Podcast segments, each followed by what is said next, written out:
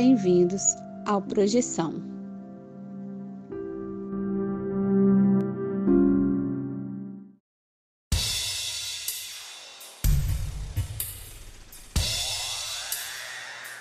Olá, galera do bem, olá, trupe do Astral. Neste episódio temos a honra de receber um convidado mais do que especial aqui, hoje no Projeção Podcast, o autor, magistrado, desembargador, espiritualista e referência da literatura brasileira sobre as projeções astrais, Luiz Roberto Matos, vai estar aqui hoje conosco. Mas antes de começar esse episódio, eu gostaria de te lembrar, está naquela hora de você vir conosco, bater aquele papinho descontraído sobre as saídas do corpo, estados alterados da consciência e outras subjetividades, e também aquela hora de pegar aquela aguinha sagaz, ir para o seu lugar preferido, seja fisicamente ou mentalmente, para curtir esse episódio que foi feito para você, você que curte os papos do sobrenatural e das percepções extrafísicas. Para bater esse papo descontraído, mas sempre atento e com comentários e perguntas sagazes, eu chamo aqui a mesa do Projeção Podcast. Primeiramente, chamo o Vinícius Fernandes. Tudo certo, Vinícius? Fala, César. Um grande salve para a galera do bem, para os espiritinhos, para o nosso querido convidado e para vocês aqui dessa mesa. Beleza, Vinícius. Abração para você. É bom te ver de novo essa semana. E certamente temos a presença do Rodolfo Júnior hoje conosco. Tudo bem, Rodolfo? E aí, César, fala Vinícius. Por aqui tá tudo certo, graças a Deus. Muito contente pelo convidado que a gente trouxe hoje e vamos bater esse papo. Isso aí. Obrigado você, Rodolfo, por ter entrado em contato com o nosso convidado. E finalmente o nosso convidado especial, Luiz Roberto Matos. Muito obrigado por tê-lo aqui conosco hoje. É uma honra já te agradeço imensamente pela sua presença para bater esse papo aqui conosco hoje. Tudo bem, Luiz? Olá, tudo bem? César, Vinícius e Rodolfo, prazer estar aqui com vocês aqui no podcast, para a gente falar um pouquinho de projeção astral. Obrigado pelo convite. Isso aí, nós que agradecemos. E você também, ouvinte que está aqui com a gente. Eu vou começar, Luiz, por uma pergunta que eu sei que você já deve ter escutado muitas vezes, mas eu queria aproveitar para te perguntar, para de repente, para o ouvinte que está perdido, não sabe o que está acontecendo, queria perguntar um pouquinho, Luiz, como que você começou e se interessou pela espiritualidade? O que te moveu lá no início? Bom, eu, eu comecei a me interessar é, por curiosidade. Vocês estão vendo a minha gatinha aqui miando, né? Tem uma gatinha aqui que está com fome, Opa. começa a miar. É, vai ter que alimentar. É, é, é, tudo começou assim por curiosidade, né? Quando eu tinha 18 anos, eu comecei a ler as obras de Allan Kardec e em 1977 e tive uma experiência que depois foi o caso eu, eu conto, uma experiência de 18 anos, uma projeção astral consciente, porém involuntária, eu não te fazia ideia do que era projeção astral. E no ano seguinte, 1978, já com 19 anos,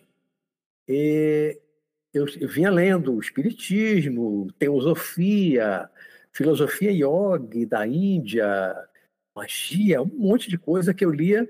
E em 78 começaram a surgir alguns livros, foram quatro livros que eu li apenas desse ano, de projeção astral, projeção do corpo astral, viagem astral, a experiência fora do corpo e a viagem de uma alma de Pita Chile. Foram os quatro livros que eu li naquela época. Vinha praticando a Hatha Yoga, Raja Yoga, fazendo meditação, uma série de coisas naquele período.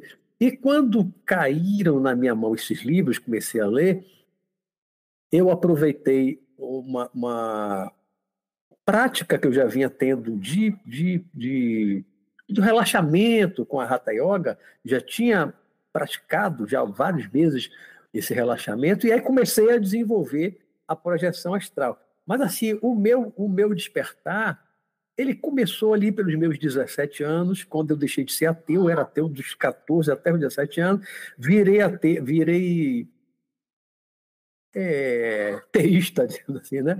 Era ateu, passei a acreditar em Deus com 17 anos, através de uma pregação de um rapaz que na época era chamado de crente, né? era protestante, na época não tinha tantas igrejas, os chamadas geneticamente evangélicas, e só tinha católico e crente na, na, nesse período aí, ainda na minha adolescência, 17 anos.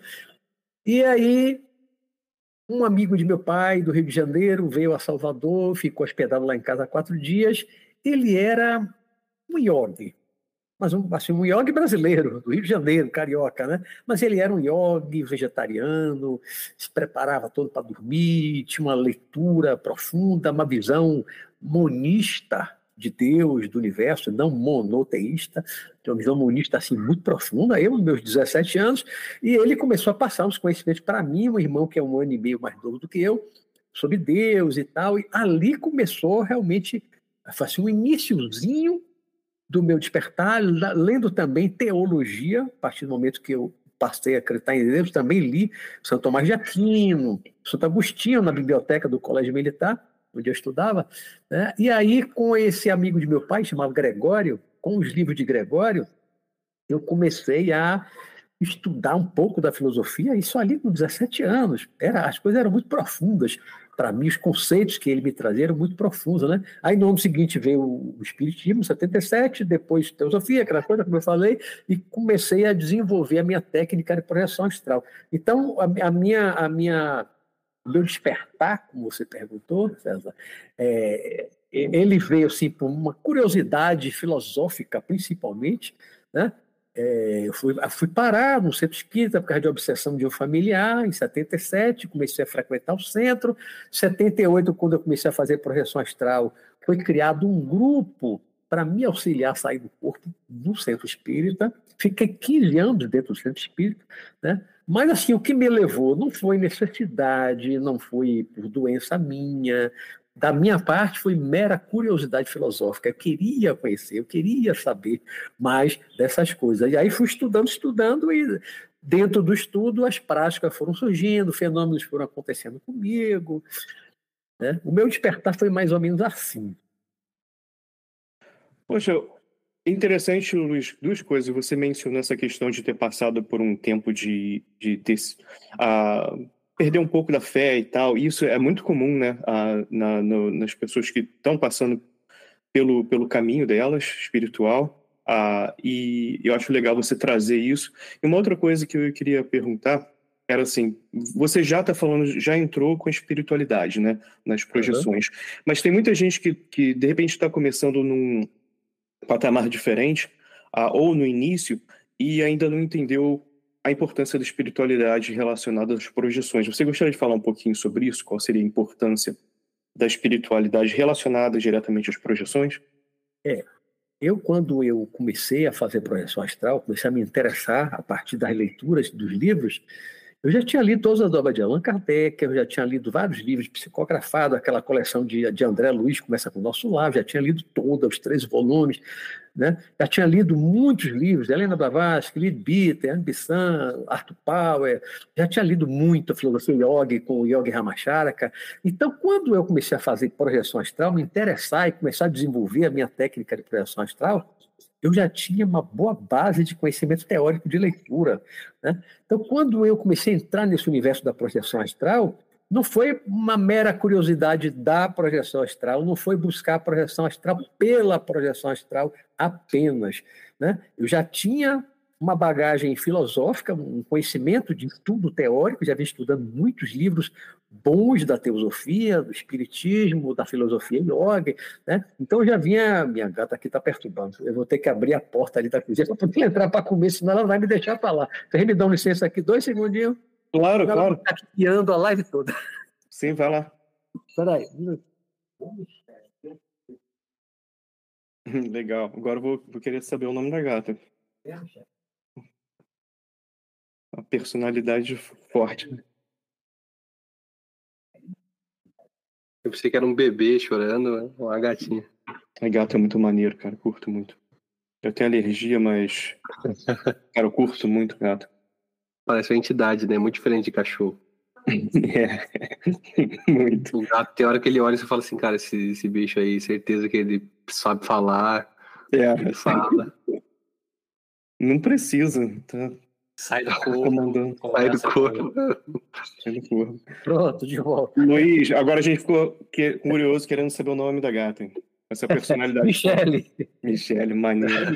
curto muito gato. Então. Toda live aqui, meu programa é sempre a minha. Minha é gulosa, vai fazer 20 anos, mas é uma velhinha gulosa, toda hora ela quer comida.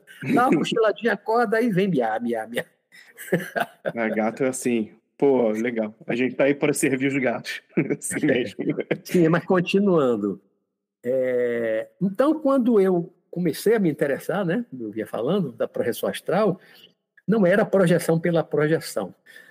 Para mim, muito mais do que a projeção astral, eu sempre me interessei por uma filosofia espiritualista, por um conhecimento né, de reencarnação, lei de causa e efeito, da vida após a morte, todo um conhecimento teórico do espiritismo, da teosofia, da filosofia yoga da Índia, que tem muito esse conteúdo também, né, profundo. Eu tinha, uma, eu tinha uma coleção, ainda tem uma metade, uma coleção, uma coleção yoga do Yogi Ramacharaka, que é assim maravilhosa. Tem um livro que é Vida Após a Morte vocês verem, né? Então tem muito esse conteúdo, a teosofia também tem esse conteúdo que vem lá do hinduísmo, né? A teosofia nasce em cima do estudo das coisas da Índia, do, do hinduísmo principalmente, um pouco da, da yoga também.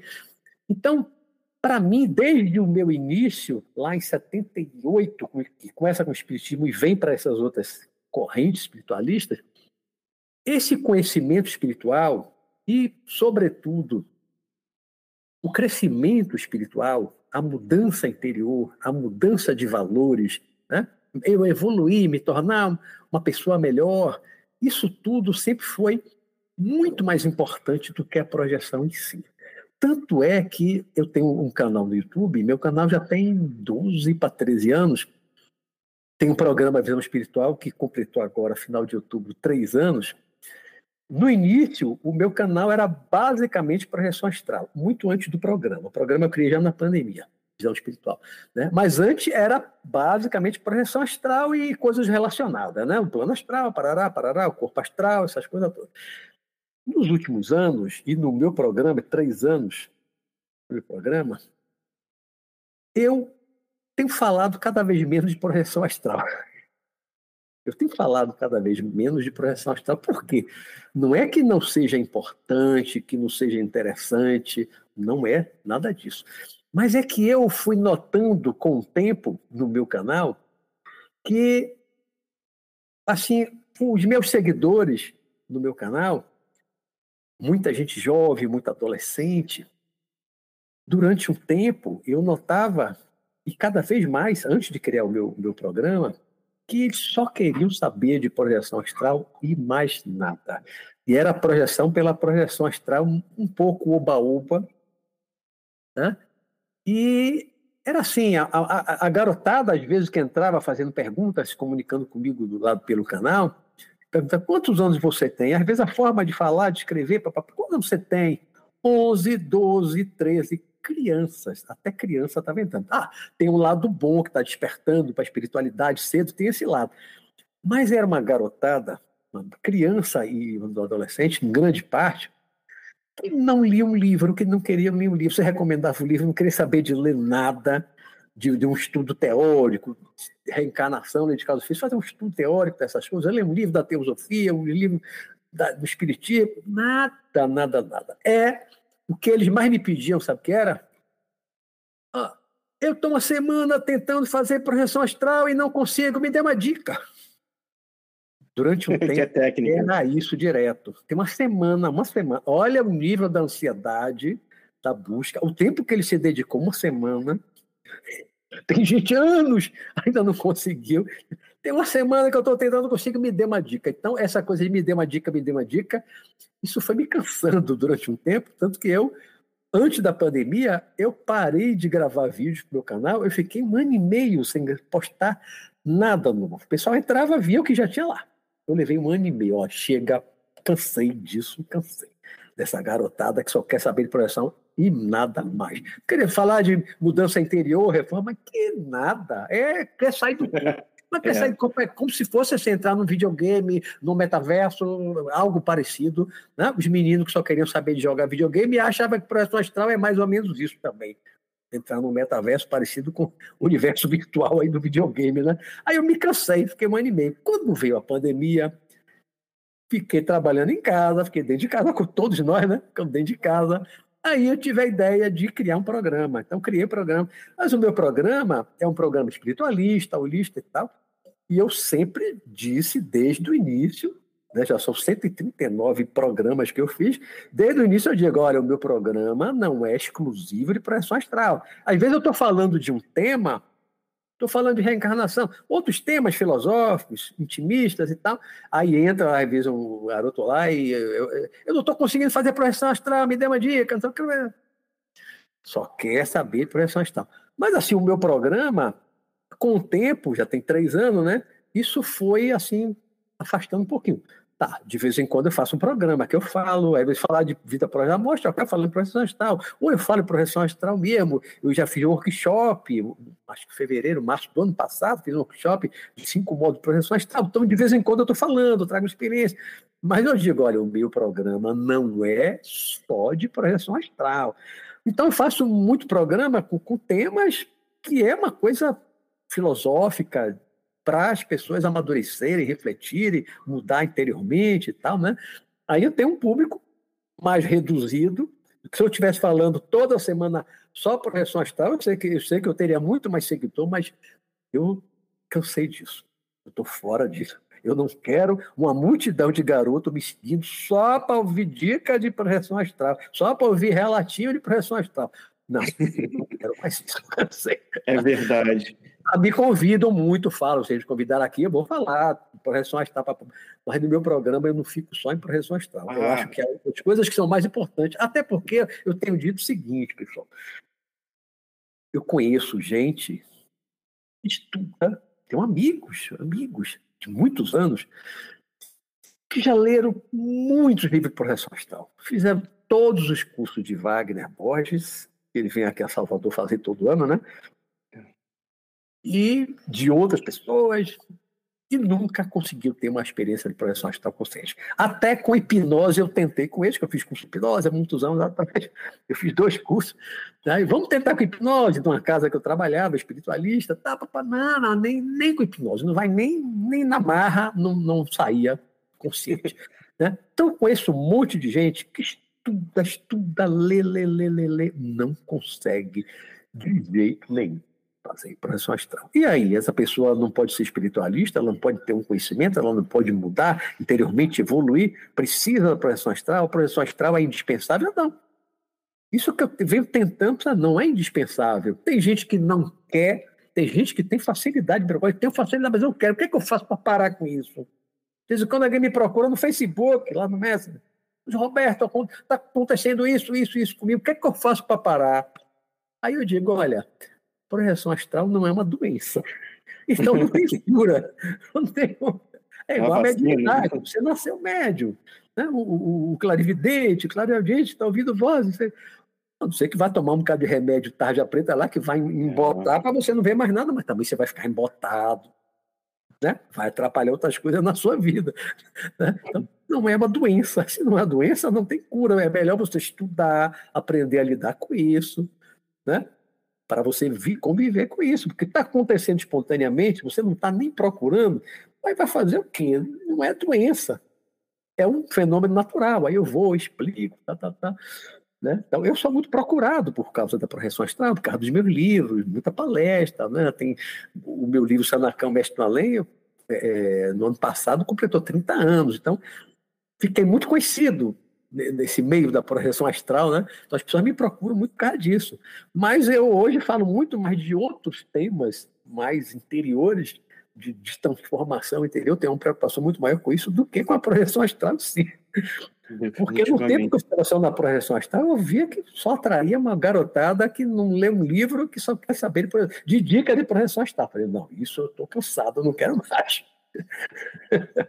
É engraçado, Luiz, porque você está falando isso. Ah, eu comecei esse canal falando sobre, sobre as minhas experiências ah, sobre projeção, né? Mas, obviamente, eu estava contando coisas bem antigas, então depois vai chegando um ponto que a gente não tem, não tem como, uma coisa mescla com, com a outra, né? Aí você vai começar a falar sobre seus sobre as outras coisas que estão ligadas, porque não é nada nesse mundo, nesse universo é isolado, né? Como as isso. projeções astrais. Aí, por isso que eu estava perguntando sobre a questão da espiritualidade, você, pô, obviamente, tá, deu uma aula aqui ótima sobre como, como isso é é importante, né? Muito mais do que a questão de só sair do corpo e, como você falou, né, garotada, que é jogar um videogame. Já, já tem o videogame para isso, né?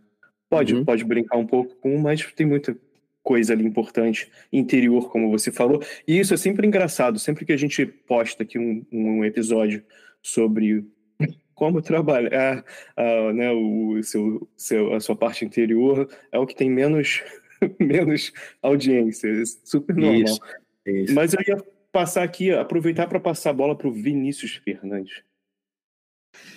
Fala, Aí. Luiz.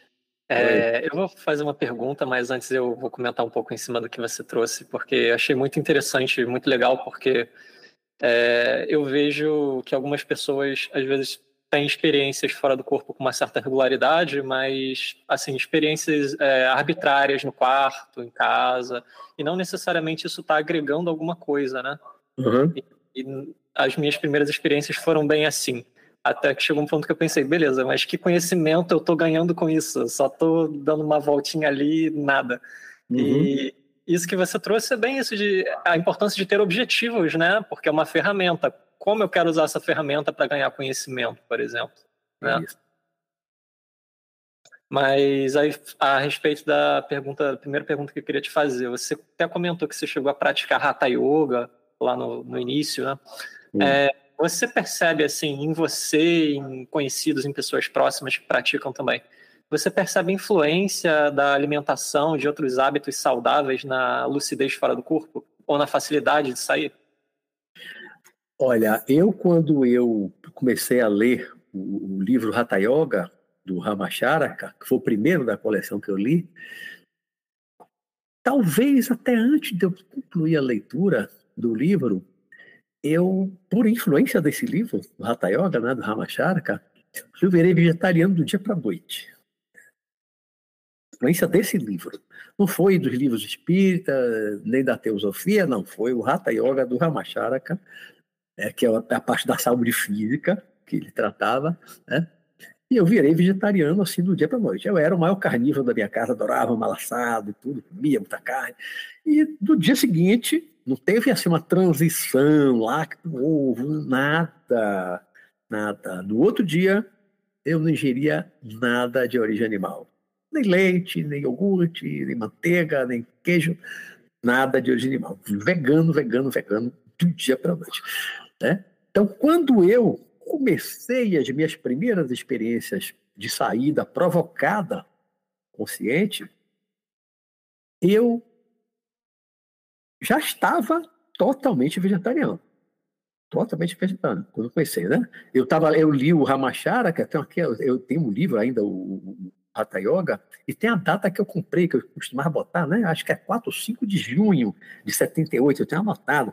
Então foi ali o mês de junho, início de junho, que eu li um livro um dia dois, naquela aí já comprava outro, e era uma leitura louca, né? Naquele período, né?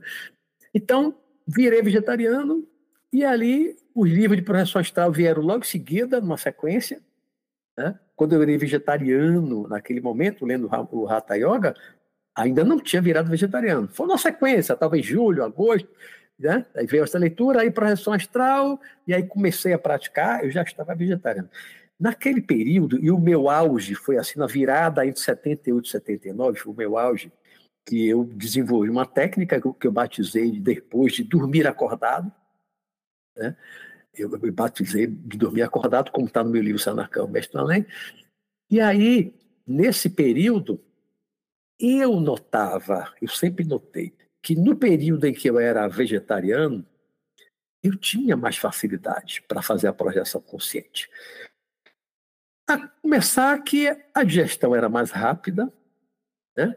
de noite era uma sopinha, uma fruta, era muito leve, o almoço era todo vegetariano. almoço, né? Café da manhã, almoço janta, tudo era vegetariano. Mas de noite eu comia cedo, coisa leve.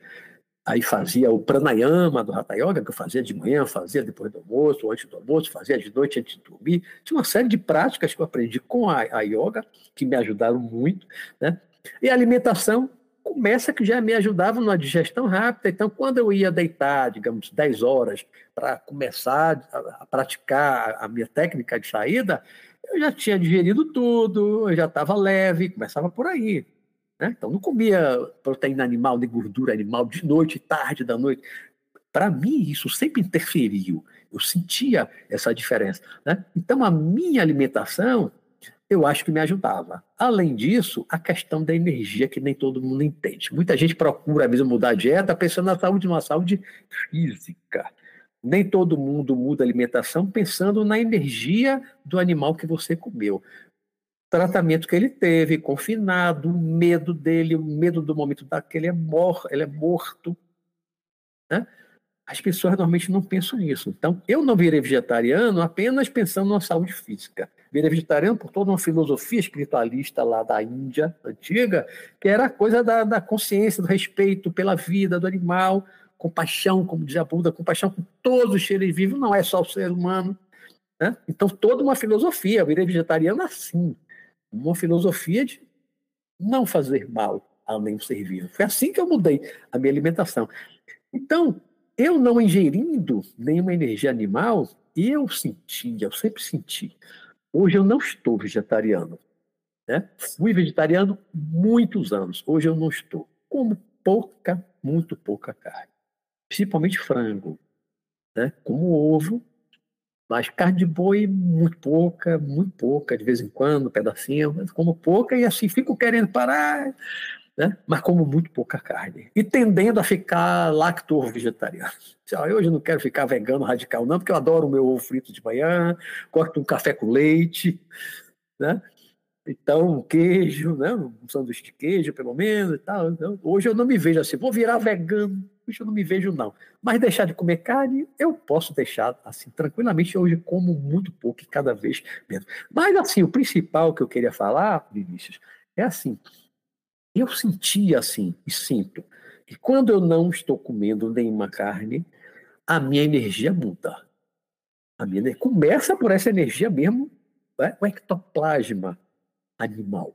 Eu trabalhei muitos anos, através de vários médios, com espíritos desencarnados médicos. Trabalhei muito tempo com cura, cura espiritual, com cirurgia mediúnica. Eu trabalhei muito com isso durante muito tempo. Com uma média, principalmente, foram mais de 30 anos né, dessa experiência. E um dos médicos, chamado Dr. David, esse americano na última encarnação, ele falava sotaque. Um brasileiro, um português com sotaque. Né? Dr. David, uma vez, nesse trabalho que a gente fazia, a cirurgia com faca que ele fazia, ele falava o seguinte: o ectoplasma animal entra em choque com o ectoplasma humano. Todo animal, todo ser vivo tem um ectoplasma, não é só humano. Né? Os animais têm, as plantas têm, todo animal, todo ser vivo tem um ectoplasma. Ele dizia: o ectoplasma animal entra em choque com ectoplasma humano. Todos os espíritos médicos avançados com quem eu trabalhei, todos sugeriam, não obrigavam, não forçava ninguém a forçar, mas respeitava, claro, a vontade de cada um, o nível de evolução de cada um dos trabalhadores, né?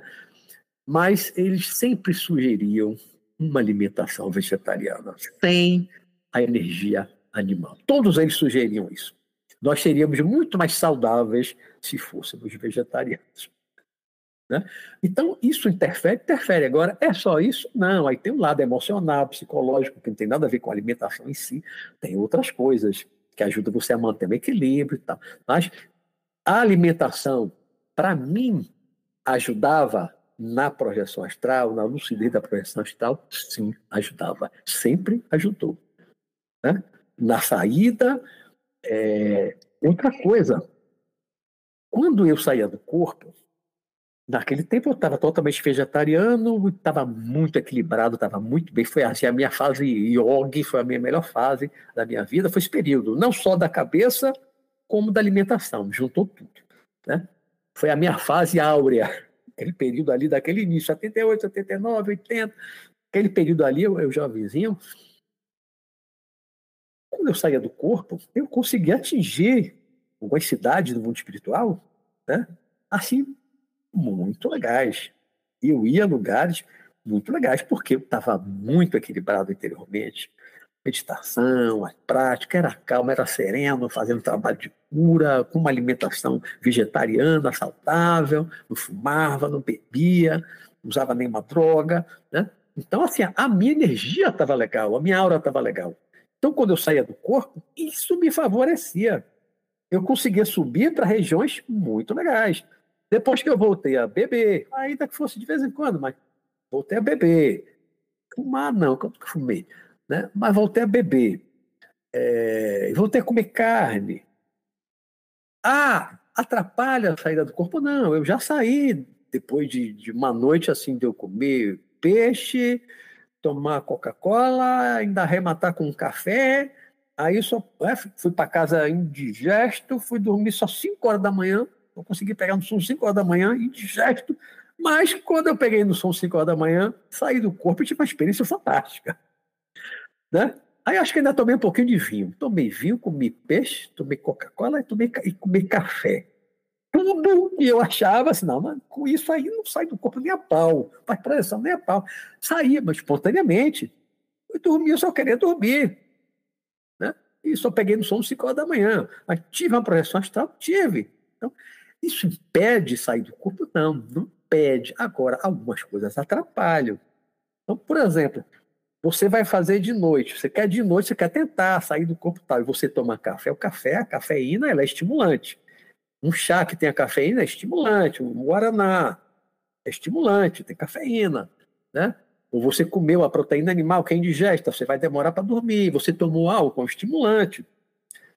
Né? Então, essas coisas atrapalham, atrapalham. Não é que perdem, mas você vai dormir agora, 10 horas da noite, você usa essas coisas vai deitar para fazer técnica de projeção, dificilmente você vai sair do corpo. Por quê? Sua circulação está acelerada, o coração está mais acelerado, o seu cérebro está mais acelerado por causa da cafeína. Então, dificilmente você vai. Vai acabar, você vai ficar um tempo ali tentando, tentando, tentando, tentando, e a cafeína não deixa você adormecer. Aí você, depois de um tempo de tanto cansaço, você pega no sono e apaga, acorda de manhã. Pô, não sai do corpo consciente. Porque as substâncias, a química atrapalhou. Né? A ansiedade, o medo também atrapalham. Então, tem coisas que realmente eu acho que beneficiam, tem coisas que atrapalham. Eu acho que a alimentação beneficia. Eu acho que a alimentação. Ainda que a pessoa diga, não, eu não quero virar vegetariano, não quero deixar de comer carne, mas de noite, uma coisa mais leve. Né? Ou no dia que você quer fazer, você quer tentar mais fortemente, quer insistir mais numa técnica para tentar sair tudo, naquele dia não coma nada de origem animal. Nos outros dias que você não vai tentar fazer, você come. Né? Mas naquele dia, principalmente à noite, à noite, toma uma sopa de verdura, uma coisa, pão com uma geleia, né? um suco. Evite leite, evite café, evite carne, né? porque vai atrapalhar é muito provável que atrapalhe.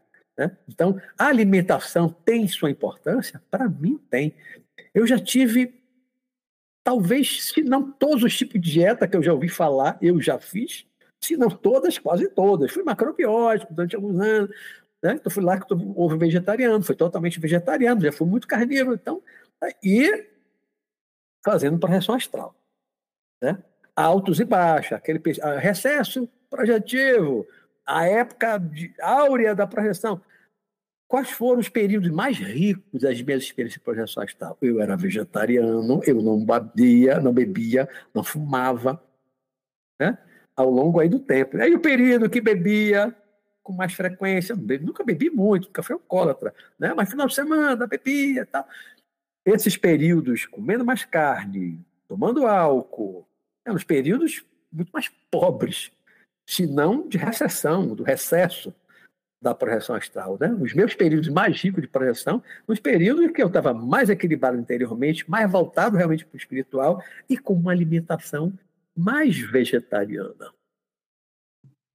Né? É uma coisa pertinente para falar sobre isso. Obrigado, Vinícius, por trazer essa pergunta dessa forma que você perguntou, porque, Luiz, gente, eu sempre trago essa questão aqui, eu sempre tento ter um pé atrás e falar: olha, galera, você pode comer o que você quiser, né? Como você falou, não vai impedir, mas na experiência de muitas pessoas, incluindo a sua, incluindo a minha também, tipo, quando você tá comendo bem, primeiro que é bom pro seu, uh, pro seu corpo físico, né? Então, uh, obrigado é sempre um bom. Uh, é, é uma coisa boa mesmo, né, para sua saúde, uhum. então, independente disso, mas realmente, assim, na, na minha experiência também, eu tenho uma experiência melhor, não só da questão das projeções, mas a questões de extrasensoriais com espiritualidade, eu tenho uma experiência melhor, né? É, é mais, eu me sinto em, controle, no controle de mim mesmo, mais calmo, né? Sereno e tal, e feliz. Então, é legal, né? Então, tipo, mas aquela coisa, né? Faça o que você ah, quiser, se estiver feliz, mas ah, que, que funciona melhor, pelo menos aí, nessas experiências, né? Na sua vivência, ah, Luiz, eu estava também aqui, vou passar a bola já para o Rodolfo, mas queria só fazer um comentário legal. A, a, o lance da pranayama também é legal você trazer, que eu comecei a fazer por causa até o Vinícius mencionar, eu já fazia yoga, mas curti muito. Então, várias coisas que você está contando aí, eu já eu aqui só pensando, é, pô, só conselho bom. Obrigado, Luiz. Vou passar a bola para o Rodolfo. Obrigado, César. Eu estou muito contente aqui porque quando eu conheci o Luiz Roberto pelo YouTube, né, através do, do Wagner Borges, eu me identifiquei bastante. É, eu fui vegano também, Luiz, por, durante 10 anos. Hoje eu tô ovo lacto vegetariano por conta do próprio paladar, né? Às vezes o corpo físico pede e a gente fraco acaba sucumbindo tal. Uhum. Mas eu sempre tive uma identificação muito grande com o Luiz Roberto. E para ir direto para as perguntas que eu quero fazer, eu queria começar pela perguntando, Luiz, qual foi a sua primeira projeção consciente, né? E qual foi a projeção que você teve alguma confirmação após voltar para o corpo físico? Interessante. Bom, eu vou começar pela primeira. Se eu depois esquecer a segunda parte, me lembre.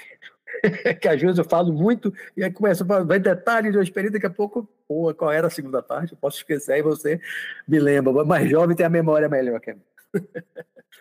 a minha primeira experiência de projeção astral mesmo, mesmo consciente, e aí tem duas coisas.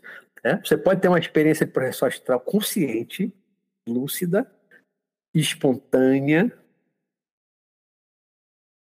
e você pode ter uma experiência consciente provocada.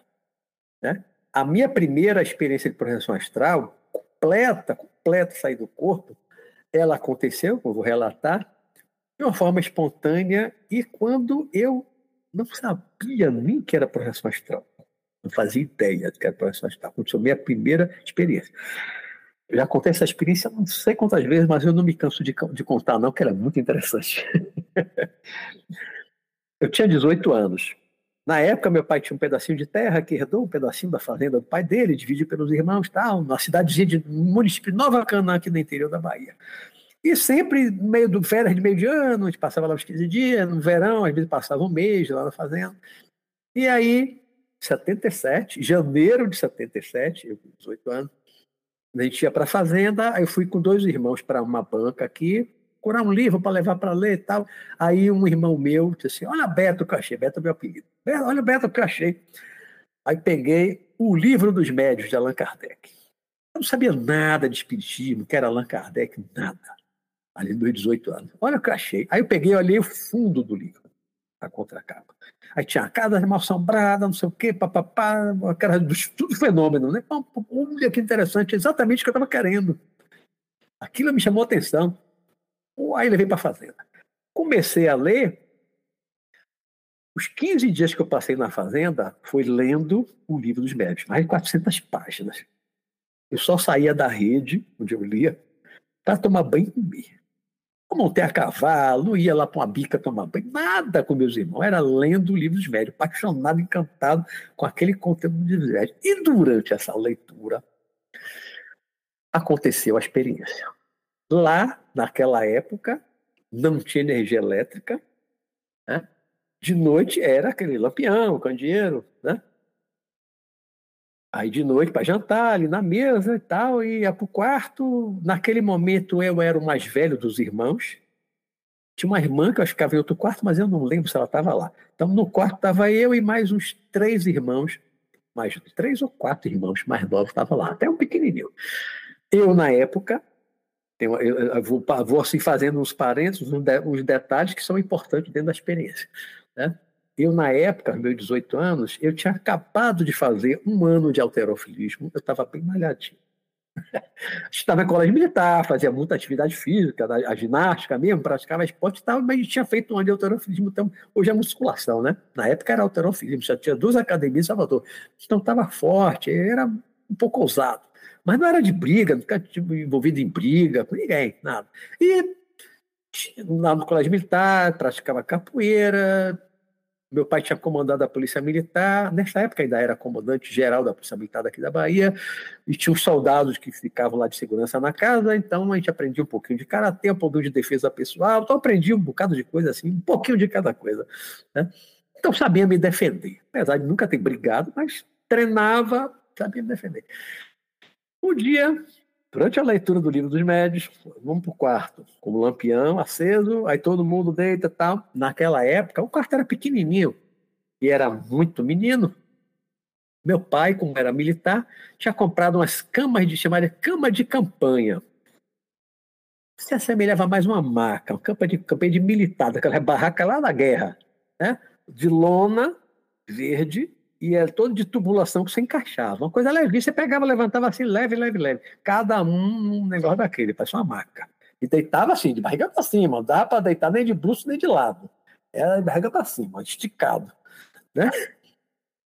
Mais ou menos a posição que depois eu adotei para fazer a projeção astral consciente. Essa é melhor. Esticado no braço, ao longo do corpo. Aí todo mundo se arrumou e tal, aí eu desliguei o lampião. Quando desligava o lampião lá de noite, era breu total.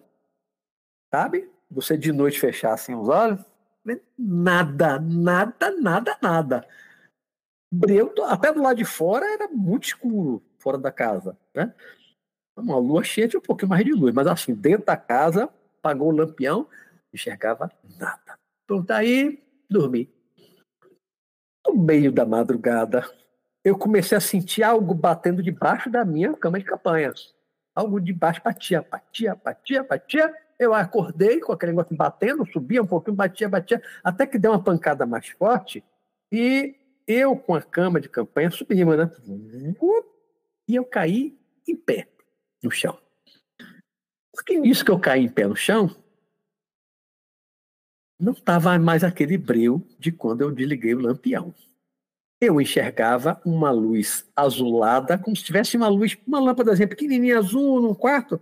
Ah, aquela luzinha fraca, azul, mas que dá para você ver o contorno das coisas. Você enxerga, você anda, vê uma pessoa, ainda que não, não com a mesma nitidez de uma luz branca, né? mas enxergava. Isso eu caí em pé. Quando eu caí em pé, nessa luz azulada, mas aí não deu tempo assim de pensar desses detalhes. Isso eu analisei depois esses detalhes, né? Que era breu, agora tá, na hora você não pensa em nada. Quando eu fui projetado para cima, naquele susto daquelas batendo embaixo, então quando eu caí em pé, que não dá tempo de você pensar em nada, tinha uma figura, um homem, escuro, forte, alto. Eu, às vezes falo assim, parecia um predador. Muito alto, muito, um armário, gente, um armário, sabe? Eu tenho 1,72m, sou baixo. Ele tinha, se não tivesse dois metros, beirava. Era muito alto e era um armário. Se eu estava fortinho, ele estava dois, três de mim. Ele era muito forte. Mas naquele momento, como eu disse, eu era ousado e tal, e sem nem pensar, raciocinar na hora, aquela figura, para mim, naquele momento, tinha invadido a casa. Né? A casa toda fechada. É que eu levanto, alguma coisa bate para aquele cara tá dentro do, do, nosso quarto. Eu, como cara de irmão pequeno, até um pequenininho. Eu era o mais velho, que era forte. Quem é que tinha que proteger os irmãos mais novos? Era eu, mas isso assim, na hora, eu estou analisando agora, né? Mas na hora você não pensa em nada. Alguém invadiu e seus irmãos estão ali, aquela figura é ameaçadora, né? Eu parti para cima dele partiu em cima dele. E foi uma luta corporal. Soco e chute, soco e chute, foi luta. Cada soco que eu dava, quando acertava ou que ele me acertava, era físico. Era uma pancada física. O chute, soco, pam, pam, pam, pam, aquela luta, luta, luta, luta, luta. Até que uma hora eu me dei conta de que eu não tinha condições de vencer aquela figura. Mas também ele não tinha me derrubado. Mas eu não tinha condições de vencer. Aí eu peguei a minha marca, a minha cama de campanha, e comecei a bater nele. Uma cama de campanha. Comecei a bater, bater, bater, bater. Nisso que eu estou batendo, naquela emoção de bater, bater. De repente, eu estou de novo deitado na cama, no breu total novamente. Pô, eu estava em pé, lutando com aquela figura, sentindo os golpes que dava e que recebia. Daqui a pouco, eu estou deitado novamente, a cama de campanha está no mesmo lugar, eu estou de novo deitado e na escuridão total. O que, que eu podia pensar naquele momento? Pesadelo horrível. Que pesadelo horrível que eu tive. Um pesadelo, foi um sonho, foi real, mas parecia real. Enquanto estava acontecendo, era real. Mas daqui a pouco é mais real. Se eu estou deitado na cama, deitada no escuro, como estava quando eu fui dormir, né? Então, não foi real, foi um sonho, mas foi um sonho muito real, que é que a gente percebe na projeção astral. Naquele momento eu não pensei em projeção astral, não sabia o que era projeção astral, nunca tinha lido nada. Estava lendo o primeiro livro de Allan Kardec, foi o primeiro livro espiritualista que eu li na minha vida. Eu estava lendo livros médios e não fala em projeção astral, desdobramento, né, saída do corpo, nada.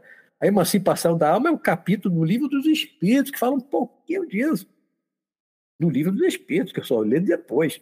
Então ali eu não tinha noção do que era. Aí no ano seguinte, 78, quando eu comecei a ler a literatura de projeção astral e comecei a praticar e a sair do corpo consciente, aí é que eu fui analisar aquele pesadelo que eu tive no ano anterior, janeiro de 77 na fazenda, foi uma projeção astral, foi uma saída astral, foi um desdobramento, foi uma experiência fora do corpo, involuntária, espontânea, porém totalmente consciente. Da hora que eu saí, começou a bater, que eu saí, a hora que eu voltei, acordei, sem perder a consciência. Não houve interrupção de consciência, a briga toda, papai, eu voltei, né? Saí e voltei para o corpo consciente. Porém, espontâneo, sem saber o que era projeção astral. Não tinha ideia. Só no ano seguinte que eu vi, pô, aquela experiência foi uma autêntica experiência do corpo e tal. E assim, a minha primeira experiência, apesar de, de involuntária, de projeção consciente, foi com um ataque espiritual brabo, foi tomando porrada. Eita. Né? A minha primeira experiência consciente, eu não sabia o que era e foi apanhando, tacado por uma figura forte e tal, né? Minha primeira. Aliás, iniciado na porrada, né? Também teve ataque espiritual, né? Eu fui muito atacado no início, né? A minha primeira também. Mas, assim, lembrei, não esqueci. Assim, a segunda parte da pergunta, uma experiência que eu pude comprovar, tive algumas, né? Posso, posso contar duas. Uma aconteceu ainda ali em 78, no meu início, estava no início do meu desenvolvimento. Um dia, essa segunda não, a, a, primeira que eu vou contar, assim, de comprovação do que eu vi, ela foi espontânea também. Mas eu já estava fazendo projeção provocada. Já estava provocando a saída consciente. Ali, quando aconteceu essa espontânea. Né?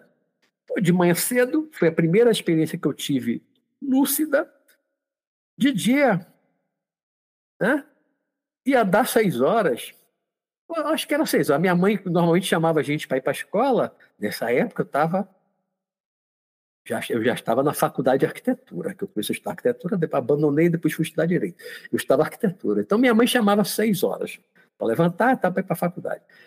Aí minha mãe teve lá, Beto, era rapidinho, chamava uma vez, Beto, um dia que abriu o olho, já ia, porque era, eram sete filhos ali, né? Eram oito, mas o mais velho já estava morando fora.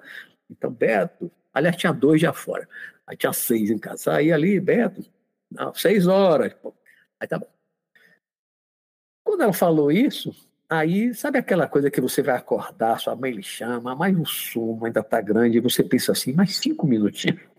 Quem nunca teve isso, né? Mais cinco minutos. Você fecha o olho, mais cinco minutinhos de sono. Aí relaxei. De repente estou eu, em pé. Mas foi rápido, foi rápido. Sabe? Relaxei assim, Daqui a pouco eu estou em pé. na porta que dá para a Copa, porque a Copa Cozinha era conjugada lá no apartamento da gente, tá de pé para Copa, vendo meu irmão Jorge sentado na cadeira, quase de frente para a porta, um pouquinho só para o lado, e minha mãe atrás dele. Isso plena luz do dia, seis, seis e pouquinho da manhã, né? Aquela claridade solar, claridade total, vendo como se eu estivesse ali no corpo físico. Qual? Tudo era igual. Né? Foi tudo muito rápido. Mas eu ali em pé parado. Aí vi minha mãe vir por trás de meu irmão e colocou um pratinho com ovo frito, que desde a infância assim comia ovo frito de manhã, até hoje eu tenho esse hábito, ovo frito. Minha mãe fazia o ovo inteiro, aquela gema avermelhada, aí botou o pratinho assim. Aí quando eu olhei o ovo, interessante que tem um close. Ou, ou assim, como se a, os meus olhos fossem até lá perto, ou o prato viesse até mim. Sabe? Um close rápido. Tum, aquela gema vermelhona. Aí eu acordei deitado na cama. Foi tudo muito rápido. Acordei deitado na cama de novo. Hum, Aí eu já pensei, né? Fui, foi no corpo, saí do corpo, fui lá. Aí eu já tinha um conhecimento. Eu sabia que era operação astral, mas até então, quando eu acordei, não. Parecia. Né? Parecia. Aí fui pro banheiro. Ah, pá, me preparei e fui para a cozinha. Quando eu cheguei na mesma porta, cheguei na porta, parei, estava só meu irmão Jorge sentado na mesma cadeira, na mesma posição, e minha mãe também na cozinha. Só tinham os dois. Aí tá. Igualzinho que eu tinha visto minutos antes. Né? Olhei para o lado de meu irmão, já assim, um pouco para o lado, o pratinho sujo da gema do ovo. Aí fiquei olhando assim, tá? Jorge, aí não, falei assim, não acredito. Aí, o que foi, Beto? Não acredito. O que foi, rapaz? Rapaz, nunca, não acredito no que aconteceu. O que foi, Beto? Conte. Ele já se irritando, né? Conte, Beto. Aí eu contei, olha, há momentos atrás, atrás, eu saí do corpo, eu vim aqui, eu estava aqui exatamente neste lugar na porta, eu vi você sentado exatamente aí, minha mãe vinha por trás, botava assim, assim, assim, assim. Foi, foi tudo igualzinho. E o tempo que levou, que eu fui no banheiro, não demorei muito banheiro que eu chegar lá, foi o tempo dele comer o ovo, acho que um, pão, né? aí depois já estava um café com leite numa xícara, tinha umas bolachas, chamava de bolacha Maria, era um biscoito Maria redondo, a gente tinha mania, pegava um bocado assim, botava dentro da xícara e, e ficava afundando com a colherinha para amolecer e comia. Eu levei até uma certa idade fazendo isso, né? A gente tinha esse hábito. Aí meu irmão estava fazendo isso o tempo se encaixava mais ou menos no tempo que ele comeu o ovo e tal, já estava fazendo aquilo. Tudo se encaixava. Né? Ou seja, eu saí do corpo de forma espontânea. Saí, foi lá, parei ele na porta, vi e pum, e voltei. Minutos depois, poucos minutos depois, eu fui lá, plena noite do dia, vejo tudo exatamente, né? E as coisas que aconteceram, tudo exatamente que eu vi. Foi a minha primeira experiência assim de dia de ver o que estava acontecendo dentro de casa e depois confirmar que realmente aconteceu. E uma outra experiência, essa foi muitos anos depois, meu pai tinha acabado de desencarnar, 2006, e eu, quando meu pai desencarnou, é, eu fiquei muito, muito preocupado com ele, como ele ficaria e tal, né? E aí eu me concentrava, me concentrava, me concentrava, e eu rapidinho já estava vendo meu pai, encontrando meu pai, e aí, um dia, eu saí do corpo, de repente, estou eu na casa dele lá, no mundo espiritual, que é um misto assim de casa de praia e casa de fazenda, que é duas coisas que meu pai adorava, veranear na beira da praia, beira da praia, né? e fazenda, ele adorava, ele nasceu no interiorzinho, o pai tinha fazenda, então ele adorava também isso, né? Pô, que vibe legal. Aí eu estava caminhando assim no corredor da casa. Não lembro, não ficou registro na memória assim, quando eu cheguei na casa até a casa de fora, não lembro. Né? A minha lembrança, já estou andando assim no corredor, aí chego numa porta de madeira, você vê que era uma porta rústica, uma chave daquela chave grandona, pesadona, né? Aí virei, empurrei a porta, tá meu pai e meu irmão, Paulo, que é mais novo que eu, os dois, deitados conversando, numa cama box de casal. Aquela cama que tem dois colchões de casal. cama box de casal. Meu pai deitar numa cama dessa. Meu pai em vida, encarnado, meu pai jamais, jamais compraria uma cama box. Era tradicional, morreu com 78 anos, jamais compraria uma cama box de casal. Até porque ele dormia em cama de solteiro, ele minha mãe não era nem cama de casal, muito menos a cama box. Então, jamais imaginaria meu pai comprando a cama box. Mas eu vi ali uma cama box e, uma, e, e o, o colchão de cima estava meio desalinhado. Eu cheguei com a perna, que às vezes eu fazia na casa de meu irmão, eu vou, não, peraí, não vou dar spoiler, não. Quando via alguma cama box assim, que meio fora do lugar, eu chegava com a perna e empurrava para ajeitar. Aí eu ajeitei a cama. E aí perguntei a meu pai, você já comeu? Ele disse assim, não estou com fome não. E você, Lucas, o apelido do meu irmão, né? Eu já comi. Aí vinha uma, uma camisa, um casaco azul, meio de, de, de, de crochê, que meu pai gostava, com um emblema, vi pendurada no cabide, assim, na porta do armário e tal. E, e só isso. Aí, cortei. Não lembro da hora que eu voltei. Isso aí. Dois dias depois, se não me falha a memória, dois dias depois eu fui na casa de minha mãe. Meu pai tinha poucos meses que desencarnado. Aí fui na casa de minha mãe, ainda no mesmo apartamento que ela morava. Depois de um ano ela mudou. Fui lá. Aí comecei a contar a minha mãe. Fiz um sonho. Aí comecei a contar o sonho para ela. Ela disse assim: Ei, Lucas, o irmão que eu vi lá, né? No sonho, entre aspas. Aí ela falou assim: Lucas comprou uma cama box e, e como é que ele diz? Instalou, montou, montou ontem. Aí eu, Eita. É, é, quer ver? Quero. Meu irmão morava com meus pais nessa época, né? Aí fui no quarto dele, uma cama de casal, cama box.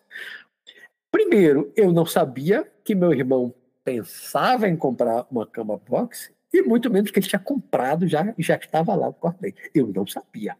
Meu pai jamais compraria uma cama box. Né? Então, de onde sairia essa criação mental? Você pode pensar, ah, mas foi uma criação da minha imaginação. De onde eu ia tirar? Não tinha uma, uma, uma sugestão prévia, nada que me levasse a criar mentalmente. Né? Eu chegar lá, ver meu pai, exatamente como ele estava, porque de início ele ainda estava com cabelo branco, de óculos. Poucos meses depois, meu pai já estava aparentando 50 anos, cabelo preto, sem óculos. Mudou totalmente, rejuvenesceu.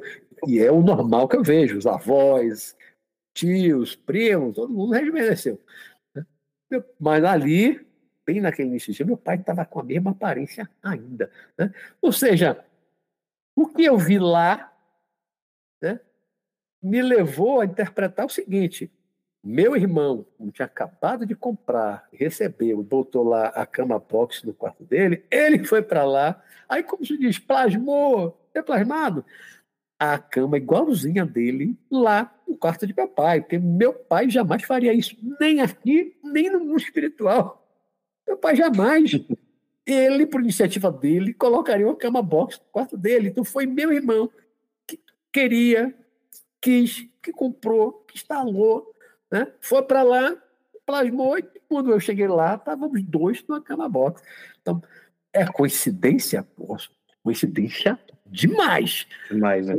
Para mim, não é coincidência, porque eu já tive tantas experiências, isso aí foi em 2006, eu tenho projeção astral desde 78, já era muito tempo de experiência, e depois de um tempo, com as experiências todas que eu tive, eu sei quando é criação da mente, né, um desejo e tal, e quando é real. Uma das coisas que eu sempre falo, que para mim que é o principal para eu ter certeza que foi uma experiência fora do corpo, é, é a sensação de realidade sabe? Sim. Quando eu estou realmente fora do corpo, seja aqui no que eu chamo de zona etérica, contato com o plano físico, seja no mundo espiritual mesmo, numa região clara ou numa zona escura, no umbral, seja lá onde eu estiver, é uma sensação assim de que está acontecendo, é real, é real. Né? Eu realmente estou ali vendo, fazendo, aquilo realmente está acontecendo. Quando eu estou com alguém que já morreu, eu sei que aquela pessoa, parente, um amigo, sei que aquela pessoa já morreu, não morreu, desencarnou, mas eu sei e não me espanta, nunca me espantou. Quantos mortos assim direto? Vejo gente morta, mas não é igual aquele menino do sexto sentido que via. eu vejo gente morta, mas está fora do corpo. No corpo no final era. Né? Mas fora do corpo eu vejo muita gente morta. Meus parentes todos eu já vi, todo mundo, né? Mas então, para mim, assim, é a sensação de realidade. Né? Então, tive outras, várias experiências, né? mas eu levaria aqui do tempo contando, deixa vocês fazerem outras perguntas. Bom, Luiz, legal você falar isso, que me fez pensar muito nessa coisa, nas sensações de déjà vu, que às vezes a gente fica se perguntando, poxa, será que foi mesmo? Né? Tem aquela explicação, entre aspas, que déjà vu é uma questão que você pensa que você pensou nisso antes, mas na verdade foi um pensamento que aconteceu um minuto atrás, e é balela, né? Porque quantas vezes, às vezes, se você é uma pessoa que anota, às vezes, e de repente você tem aquela experiência depois, ou você conta para alguém, aí, aí fica naquela questão que você falou, são muitos detalhes e aquela experiência de você saber que está ali consciente, saber dos detalhes, e às vezes alguma coisinha ou outra muda, mas também é querer esperar demais da nossa percepção extrasensorial, né? Agora eu queria te perguntar uma coisa, Luiz. Um, já que você falou que uh, né, na questão do, do foco uh, na, na, em outras coisas fora a, as projeções astrais, queria te perguntar assim, talvez não lá do início, mas depois, mais tarde na, na sua vida, nas suas vivências, qual foi a filosofia assim que mais te impactou que você alguma coisa que você poderia compartilhar com os ouvintes, ouvintes que você acha que te deu algum insight que você pensou poxa olha aí ó, isso aí me ajudou muito a da ver filosofia ah em geral de, de qualquer filosofia que você acha ah, que seja pertinente sim. pode ser teosofia quem sabe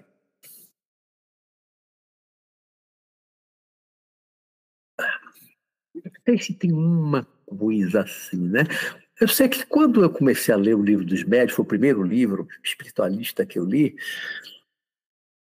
sabe, eu tinha uma sensação assim, não é a primeira vez que eu estava lendo aquilo, não era a primeira vez que eu estava tendo contato com aquilo.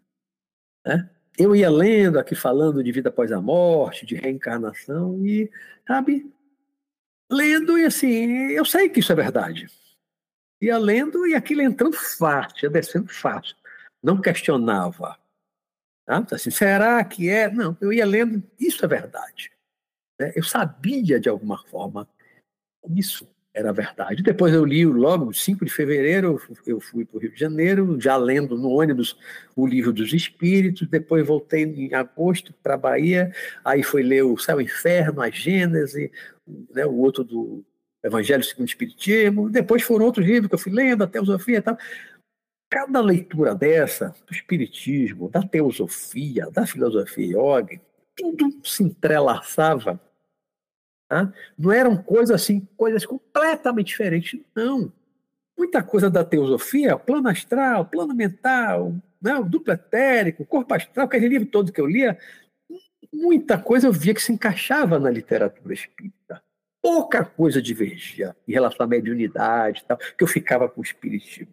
Mas tirando a questão de mediunidade e corporação, que eles tinham uma visão diferente, negativa, o resto todo do conhecimento teórico, eu via assim, encaixa perfeitamente no espiritismo. A mesma coisa a filosofia yoga, que eu estava lendo com Ramachara, quando ele falava do mundo espiritual e tal. Reencarnação, lei de causa e efeito e tal, né? a evolução espiritual tu batia com o espiritismo, com a teosofia. Então, todas essas coisas, todos esses caminhos que eu li, ali budismo também, a vida de Buda, também estudei um pouquinho do budismo, tudo estava entrelaçado. Ao longo do tempo, com o passar do tempo, com anos de leituras dessas coisas e muita reflexão, é, eu, eu, passei a ter uma, uma sensação seguinte, como se eu tivesse levado anos é, com cada leitura, cada estudo que eu fazia, como se fossem peças de um quebra-cabeça. Um pedacinho ali da literatura espírita, um pedacinho ali da teosofia, um pedacinho ali da filosofia yoga, um pedacinho ali de não sei o quê, do budismo. E chegou um momento, sei lá, chegando aí pelos 30 anos, 30 e poucos anos, chegou um momento que eu comecei a sentir assim que eu estava montando um quebra-cabeça. Porque no início eu não tinha essa percepção dessas, dessas coisas com 18 anos. Né? Então, 18, 19, 20, 21, eu lia muito, muito, muito, eu lia de tudo, tudo que caía na minha mão, que encontrava na, na livraria, eu comprava e lia, comprava e lia. Mas, sabe, atirando para tudo quanto é lado. O que aparecia, eu lia. Eu, é, numerologia, astrologia, o que aparecia, eu lia. Traçava tudo. Mas, assim, era um tinha coisas que não se encaixavam, se encaixavam assim, porque estudos da astrologia pô, tem assim, a ver com espiritismo, com teosofia, com filosofia, olha, a numerologia também, então, tinha coisas que eram né, separadas. Mas depois de uma certa idade, de muito estudo, eu comecei a encaixar as coisas. Né? Comecei a ver assim que agora está se montando um quebra-cabeça para mim. Como as coisas se encaixam, como está tudo, no fundo, no fundo, falando a mesma coisa às vezes de formas diferentes, com palavras diferentes, uma visão um pouco diferente, mas no fundo, no fundo, está todo mundo falando da mesma coisa. Está todo mundo falando do mundo espiritual, chama de plano astral, né? o corpo espiritual, o corpo astral, o perispírito, está todo mundo falando da mesma coisa. Né? Então, as coisas foram se somando e eu fui vendo um universo de conhecimento assim cada vez mais amplo, mas que não era dissonante, discordante, era tudo encaixando. Né? Então eu fui assim aos poucos montando. E aí, cada vez mais, com a maturidade chegando, depois de ler muita coisa e vivendo muita coisa, né? as coisas foram se encaixando mais. Na projeção astral, por exemplo, quando eu comecei a sair do corpo consciente direto, que no auge eu saía provocado, dia sim, dia não. Sim, dia não, conseguia sair assim, provocava. Pá, pá, um relaxamento, pum, levantava tudo. Dia sim, dia não eu fazia. Depois eu relaxei. Fiz faculdade, comecei a trabalhar, aí voltei a beber no final de semana com a galera e tal, aí a coisa diminuiu. Né? Mas enquanto eu estava ali, só pensava naquilo, na projeção astral. só pensava naquilo, mas era projeção astral. Né? Muito bom. Muito, assim, meio obcecado por projeção astral naquele momento. Aí até entendo um pouco dos adolescentes jovens que habitam obcecado. Eu tive um pouquinho disso, só que a diferença é que eu não ficava só na projeção astral. Eu lia outras coisas, estudava outras coisas. A projeção astral era só um aspecto do conhecimento. Porque a projeção astral, quando surgiu na minha vida, que eu comecei a praticar, é assim. Eu comecei a ler no livro, alguns livros citavam da, da, da da teosofia, quando falava de plano astral, aí citava a viagem astral, mas não aprofundava nada. Mas aí quando eu peguei livro de projeção astral, comecei a juntar e fui com a minha criando a minha técnica a partir do Hatha Yoga, da minha prática de relaxamento, respiração e tal. Minha, minha, a minha técnica era muito em cima do controle da respiração e um controle mental. Né? Aí quando eu comecei a sair mesmo consciente, qual era o meu objetivo naquele momento? O que é que eu estava buscando? Mera curiosidade? Não. Se tem gente dos livros que eu lia, né? Tem gente que diz que sai, que vai no plano astral, espiritual, consciente, e vê, e volta, e lembra. Eu quero ir, eu quero ver, e eu quero lembrar também. Sabe? Assim, vá e veja com seus próprios olhos. Eu entrei nesse espírito naquele momento, lá no início, né? Não era mera curiosidade, uma curiosidade assim, meio vazia, não. Era uma curiosidade científica sabe? Aquela visão, sou um cientista, eu quero conhecer. Eu quero conhecer isso a fundo. Né? No caso da profissão, você tem que praticar. Você, você só lendo o livro, você não vai conhecer a fundo. Porque você pode ler 50 livros, tem muito livro, ler todos os livros da projeção astral. Isso lhe dá uma experiência realmente da projeção astral. Você está vendo o plano astral, você está vendo o espírito, você está se relacionando com o espírito, lá os mortos desencarnados? Não, está só na teoria. Quando você tem uma só experiência de projeção astral totalmente consciente, lúcida, a paz, a sua vida muda. Você não é mais a mesma pessoa. Basta uma experiência, como a minha do ovo frito, como a da Fazenda, mas depois que eu fui interpretar, né, a da Cama Box e tantas outras que eu tive, uma experiência dessa, consciente, lúcida, que você tem certeza que aquilo realmente aconteceu, que aquilo foi real, não foi imaginação, não foi alucinação, uma experiência dessa, rapaz, começa a provocar uma mudança de visão na sua vida. Você começa a ver que realmente você é um espírito, você não é só um corpo. Que existe realmente outras dimensões, planos, que tem gente lá vivendo as pessoas com, com as quais você conviveu aqui no mundo físico ah, estão lá, continuam vivas. Meu pai, meus avós, tantos outros, né, que eu já encontrei, meu pai eu encontro com uma certa frequência, e você vai lá e não é um espírito, não é um, um Gasparzinho, aquele fantasminha branquinho, transparente, que você vê outro lado, não. É o espiritinho que a gente chama aqui. Você, você vai lá, você vê os espíritos, os mortos, chamados mortos, é. eles estão mais vivos do que a gente, que está aqui no plano físico, e eles não são transparentes como um Gasparzinho. Não. Eu vejo lá meu pai, meu irmão caçula, que também já partiu tem três anos, meus tios e primos e tantos amigos. Eu chego lá e eu vejo como eu vi aqui. Ah, se continua, eu falo quando vê, se não mudou a aparência, enquanto não mudou a aparência, é igualzinho. Mas, na maioria das vezes, depois de um tempo, muda a aparência. Tenho amigos que desencarnaram com 80 e poucos anos, eu via lá aparentando 30. Minha avó materna desencarnou com 89 anos, cega, encontrei jovens aparecendo 30 anos, enxergando, sem óculos. É, tudo bem. Né? Aí, quando você vê, é tridimensional, você vê que aquela pessoa é física e você abraça e você toca e você sente como se fosse carne. Já sentiu o pelo do braço, sentiu o pelo. Você dá um beijo, você sentiu o calor do beijo no rosto. A mesma sensação que eu tenho com os encarnados aqui, corpo físico, corpo físico, abraço é igual. Eu recebi a visita do meu irmão depois de dois anos encarnado, ele veio aqui em casa, no meu quarto. Ele me vê. Eu vinha tentando encontrá-lo, não estava conseguindo, ele não estava muito bem no início. Até que um dia eu acordei no meio da noite, que isso já aconteceu muitas vezes comigo. Depois que eu parei de provocar a saída, deixei, assim, não deixa acontecer espontaneamente. E acontece. Não é com a mesma frequência que eu tinha antes, também isso não me importa mais, não é relevante para mim, Deixa acontecer espontaneamente. Aí vira e mexe, meia da noite, eu levanto. Tem algum espírito ali para ajudar, para eu dar um passo. O meu gato, desencarnado de dois anos, estava lá debaixo da minha cama miando. Aí nesse dia foi meu irmão. Eu levantei. E muitas vezes eu levanto, assim, com espontaneidade, que parece que eu estou levantando no corpo físico. Às vezes eu levo um tempo para me dar conta de que eu não estou no corpo físico, que eu levantei no corpo astral no corpo espiritual. Porque para mim se tornou uma coisa tão natural né, que às vezes eu não me dou conta logo. Né? Então eu me levantei da cama, está meu irmão sentado numa cadeira que não tem na dimensão física, no pé da minha cama, a cama de casal grande. O meu quarto está bem maior, ele estava sentado nessa cadeira que não tem, essa cadeira, ele sentado na cadeira. Sério, meu irmão estava bem gordinho. Estava chuto. Já um pouco mais jovem.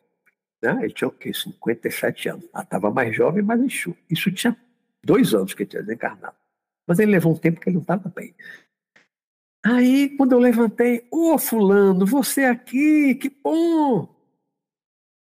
Posso te dar um abraço? Eu falei para ele, posso te dar um abraço? Aí ele se levantou Aí ele abriu um pouquinho o sorriso. Não era um sorriso, mas aí ele sorriu, ele estava sério. Ele abriu um pouquinho o sorriso. Posso te dar um abraço? Aí ele se levantou. Aí eu dei um abraço. Abraço físico. Abraço físico. Né? Aí eu falei, ô oh, meu irmão, sinto muito pelo que aconteceu e da forma como aconteceu. Ele morreu no início da pandemia, mas não foi de Covid, mas no início da pandemia, que ninguém podia no hospital foi, foi horrível. Muita gente que partiu assim, que eles não puderam se, se despedir, né? às vezes o cação nem abria, não horrível. Como a gente diz assim, um momento péssimo para desencarnar, foi a pandemia, né? E ele foi bem no início, assim, ninguém podia ir no hospital, ninguém podia ir no hospital, foi horrível.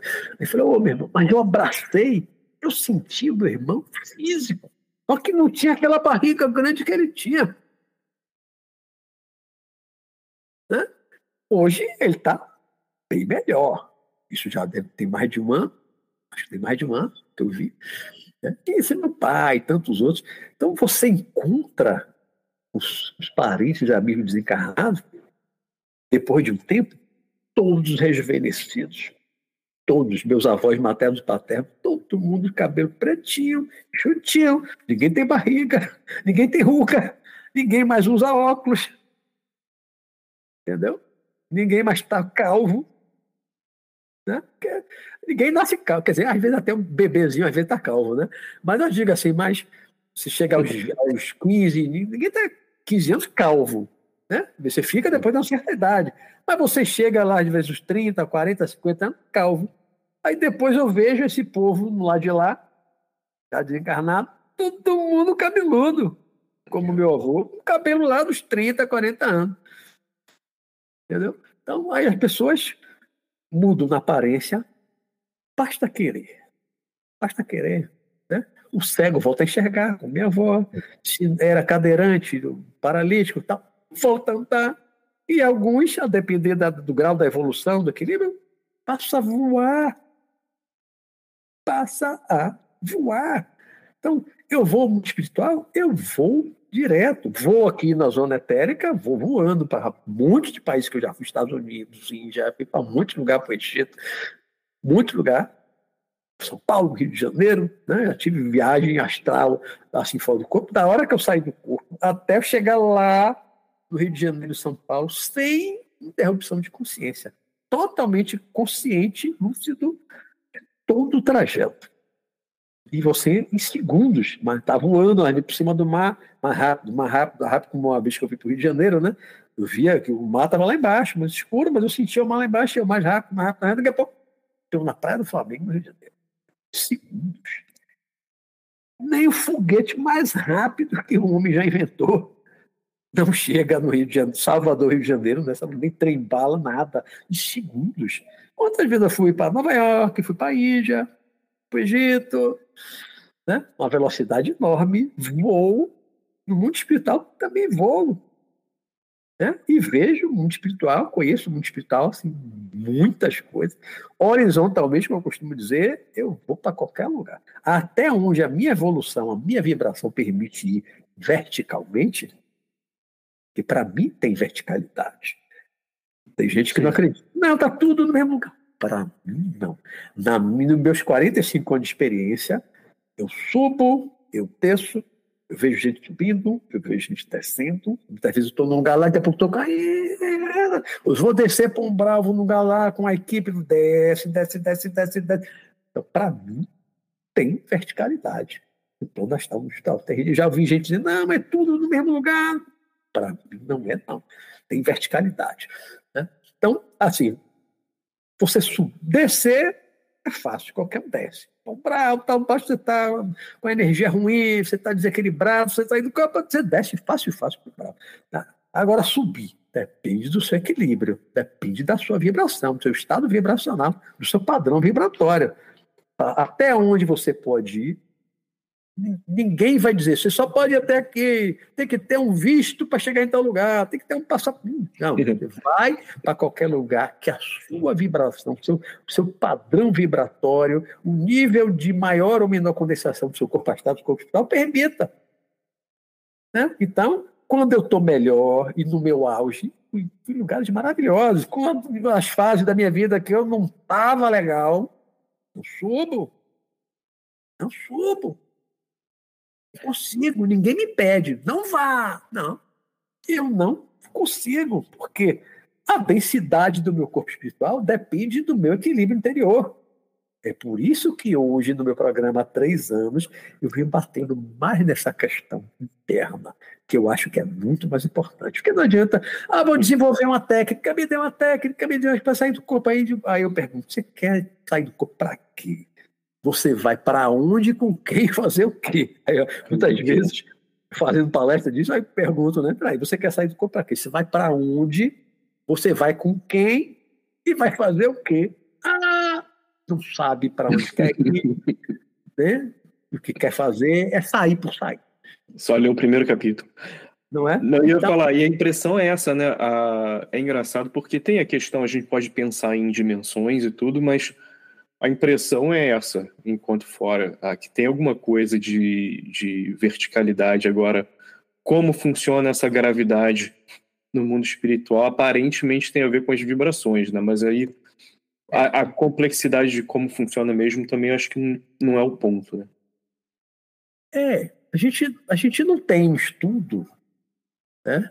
Eu nunca, eu nunca conheci um físico no mundo espiritual para conversar com ele, para ele me explicar isso cientificamente.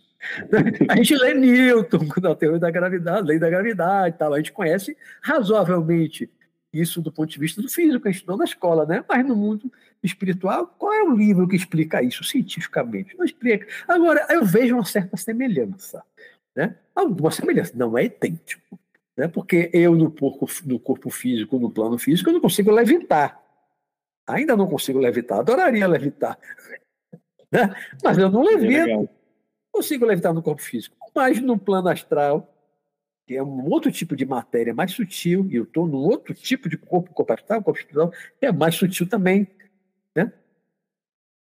O corpo espiritual o corpo astral, ou o corpo mental, papapá, que é uma teosofia e outras correntes subdividem, né? mas eu prefiro genericamente o corpo espiritual, como o Espiritismo fala. Paulo de Tarso chamava de corpo espiritual, e o Espiritismo chama de perispírito. Eu gosto muito de corpo espiritual, genericamente falando. Não fico dividindo corpo astral, me falo de corpo astral, mas entenda-se corpo espiritual. Né? Sim. Ele é matéria também, no livro dos Espíritos, os Espíritos chamaram de okay, matéria quintessenciada. Que para mim não está dizendo o que é matéria quintessenciada. Mim não explica nada, né? O que é matéria quintessenciada?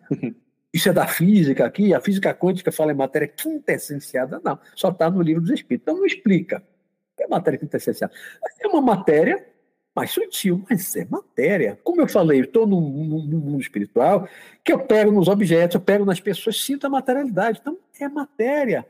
Eu, no, no mundo espiritual, como eu fui na casa do meu pai e falei, cheguei lá na porta, abri a porta, eu não atravesso a porta lá, eu não atravesso uma parede lá. Uma casa no mundo espiritual. Por quê? Porque o meu corpo astral, o corpo espiritual, é feito daquela mesma matéria, naquele mesmo de, de matéria lá daquela construção. Então, lá eu não atravesso. Agora, aqui eu atravesso, eu fora do corpo atravesso parede, telhado à vontade, entro no fundo do mar, não me fogo, me afogo, não me molho. Por quê? São matérias, níveis de condensação.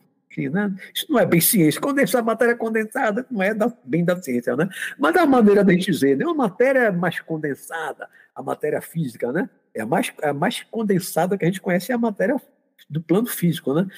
Aí você vai para o plano astral, o mundo espiritual, é matéria também.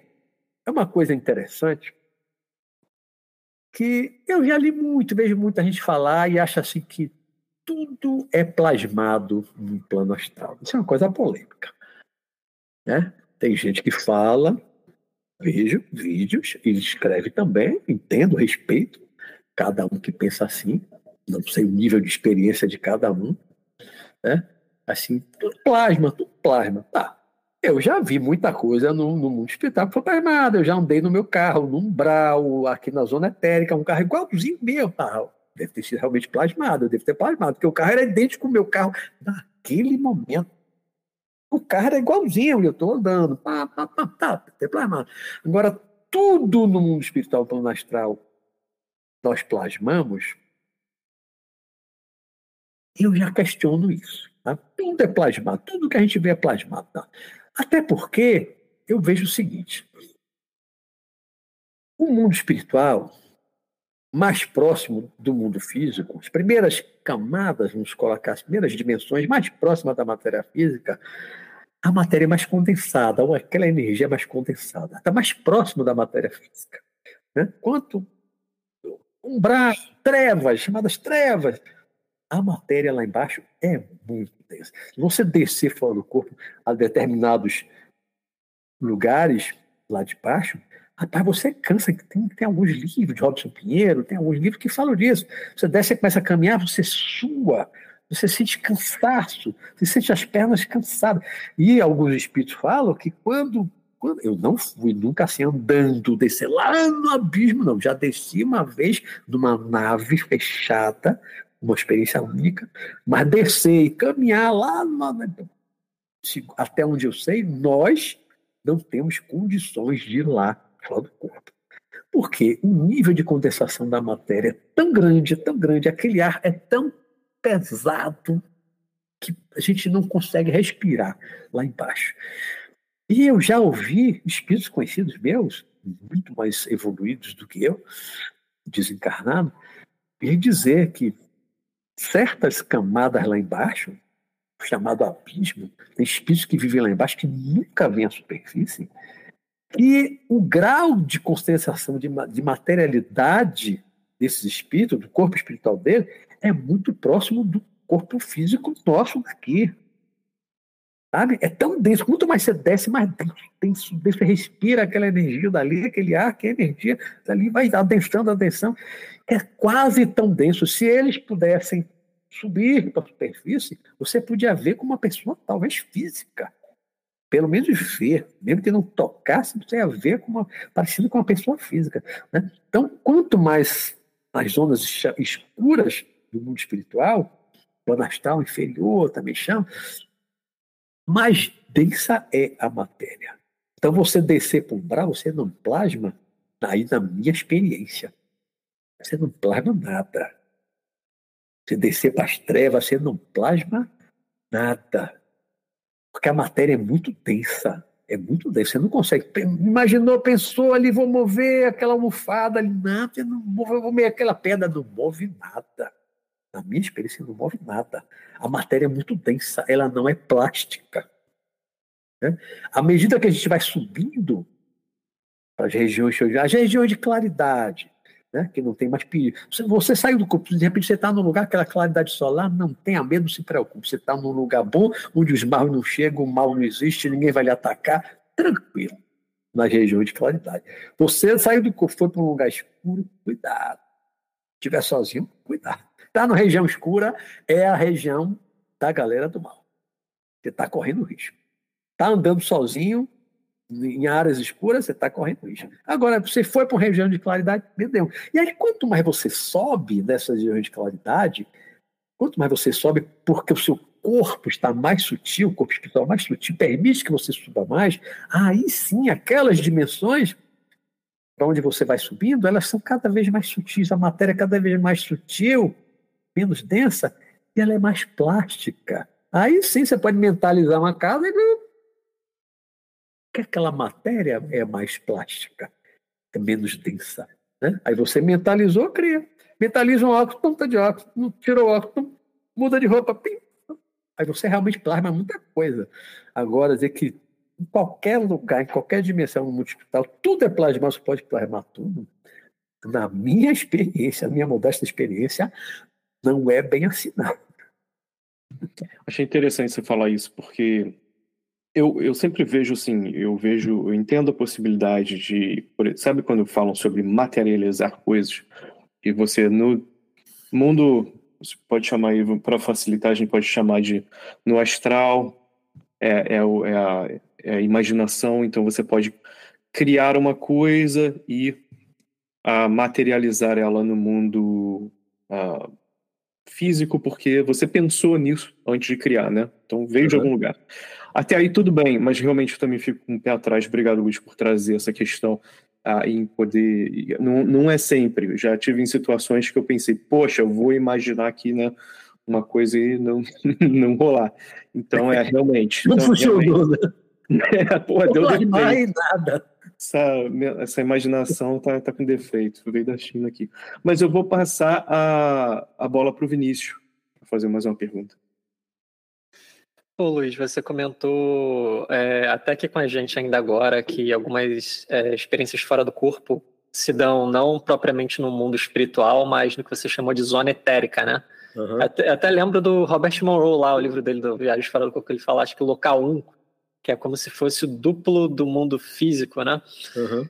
E eu fico pensando assim, é, por experiências minhas, experiências de outras pessoas, o que leva a gente a estar tá projetado nesse local ou não, às vezes? Porque, por exemplo, pessoas interessadas em fazer um experimento comprobatório. Ah, vou lá no cômodo tal, vou olhar o que tem ali, vou anotar e vou confirmar. Aí a pessoa sai, quando olha, está tudo diferente, está tudo plástico, está tudo super colorido, está em outro lugar. Eu queria ver, você conseguiu mapear de alguma forma o que, que faz a gente sair para essa zona etérica? Como é que é essa dinâmica? Oh, o que eu chamo de zona etérica, que eu batizei de zona etérica há muitos anos, é claro que é uma outra dimensão. Você saiu do corpo, você está numa outra dimensão. Né? O seu corpo já é de outra dimensão, o seu hospital já é de outra dimensão. Então, você saiu, mas quando você sai do corpo, você está vendo, normalmente, a dimensão física está dedicada, você está vendo sua casa normalmente igualzinha. Pode encontrar um ou outro objeto, como eu falei da cadeira que meu irmão estava sentado, mas é uma exceção. De modo geral, sair dentro de casa, a minha casa está igualzinha. Eu saio na rua, a rua é igualzinha, as casas, os prédios, tudo igualzinho. Eu vou por cima da cidade, Rio de Janeiro, São Paulo, tudo é igualzinho, as praias de lá, tudo é igualzinho. Mas você não está, é por isso que eu chamo de zona, batizei de zona etérica, porque você está falando do corpo em contato visual com o plano físico, você não está propriamente dito, na minha, na minha, na minha interpretação, vamos colocar assim, né? como eu interpretei chamei de zona etérica. Você está em contato visual com as coisas do plano físico, você ainda não está no mundo espiritual propriamente dito. É só uma, uma classificação que eu dei, uma denominação. Né? É, é, ah, é o mundo espiritual. Eu chamo de zona etérica porque a gente sabe que tem matéria etérica, sabe, existe, né? Matéria etérica, tá na literatura toda, aí tem Sofia, o Espiritismo também já fala muito, matéria etérica. Tudo do plano físico tem uma réplica etérica. Então, se pegar essa caneca física, ela tem uma, também uma contraparte, que é uma réplica etérica. Então, eu fora do corpo, se eu sair do corpo aqui, eu, eu vou pegar essa caneca física? Não. Mas eu vou chegar aqui pegar uma caneca igualzinha que é a parte etérica, é uma contraparte etérica. Então, tudo tem um duplo etérico. Tudo na dimensão física tem uma contraparte etérica. Né?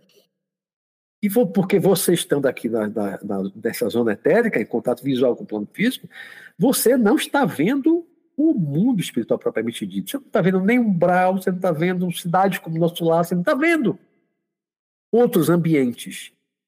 Você vê espíritos desencarnados e encarnados fora do corpo também.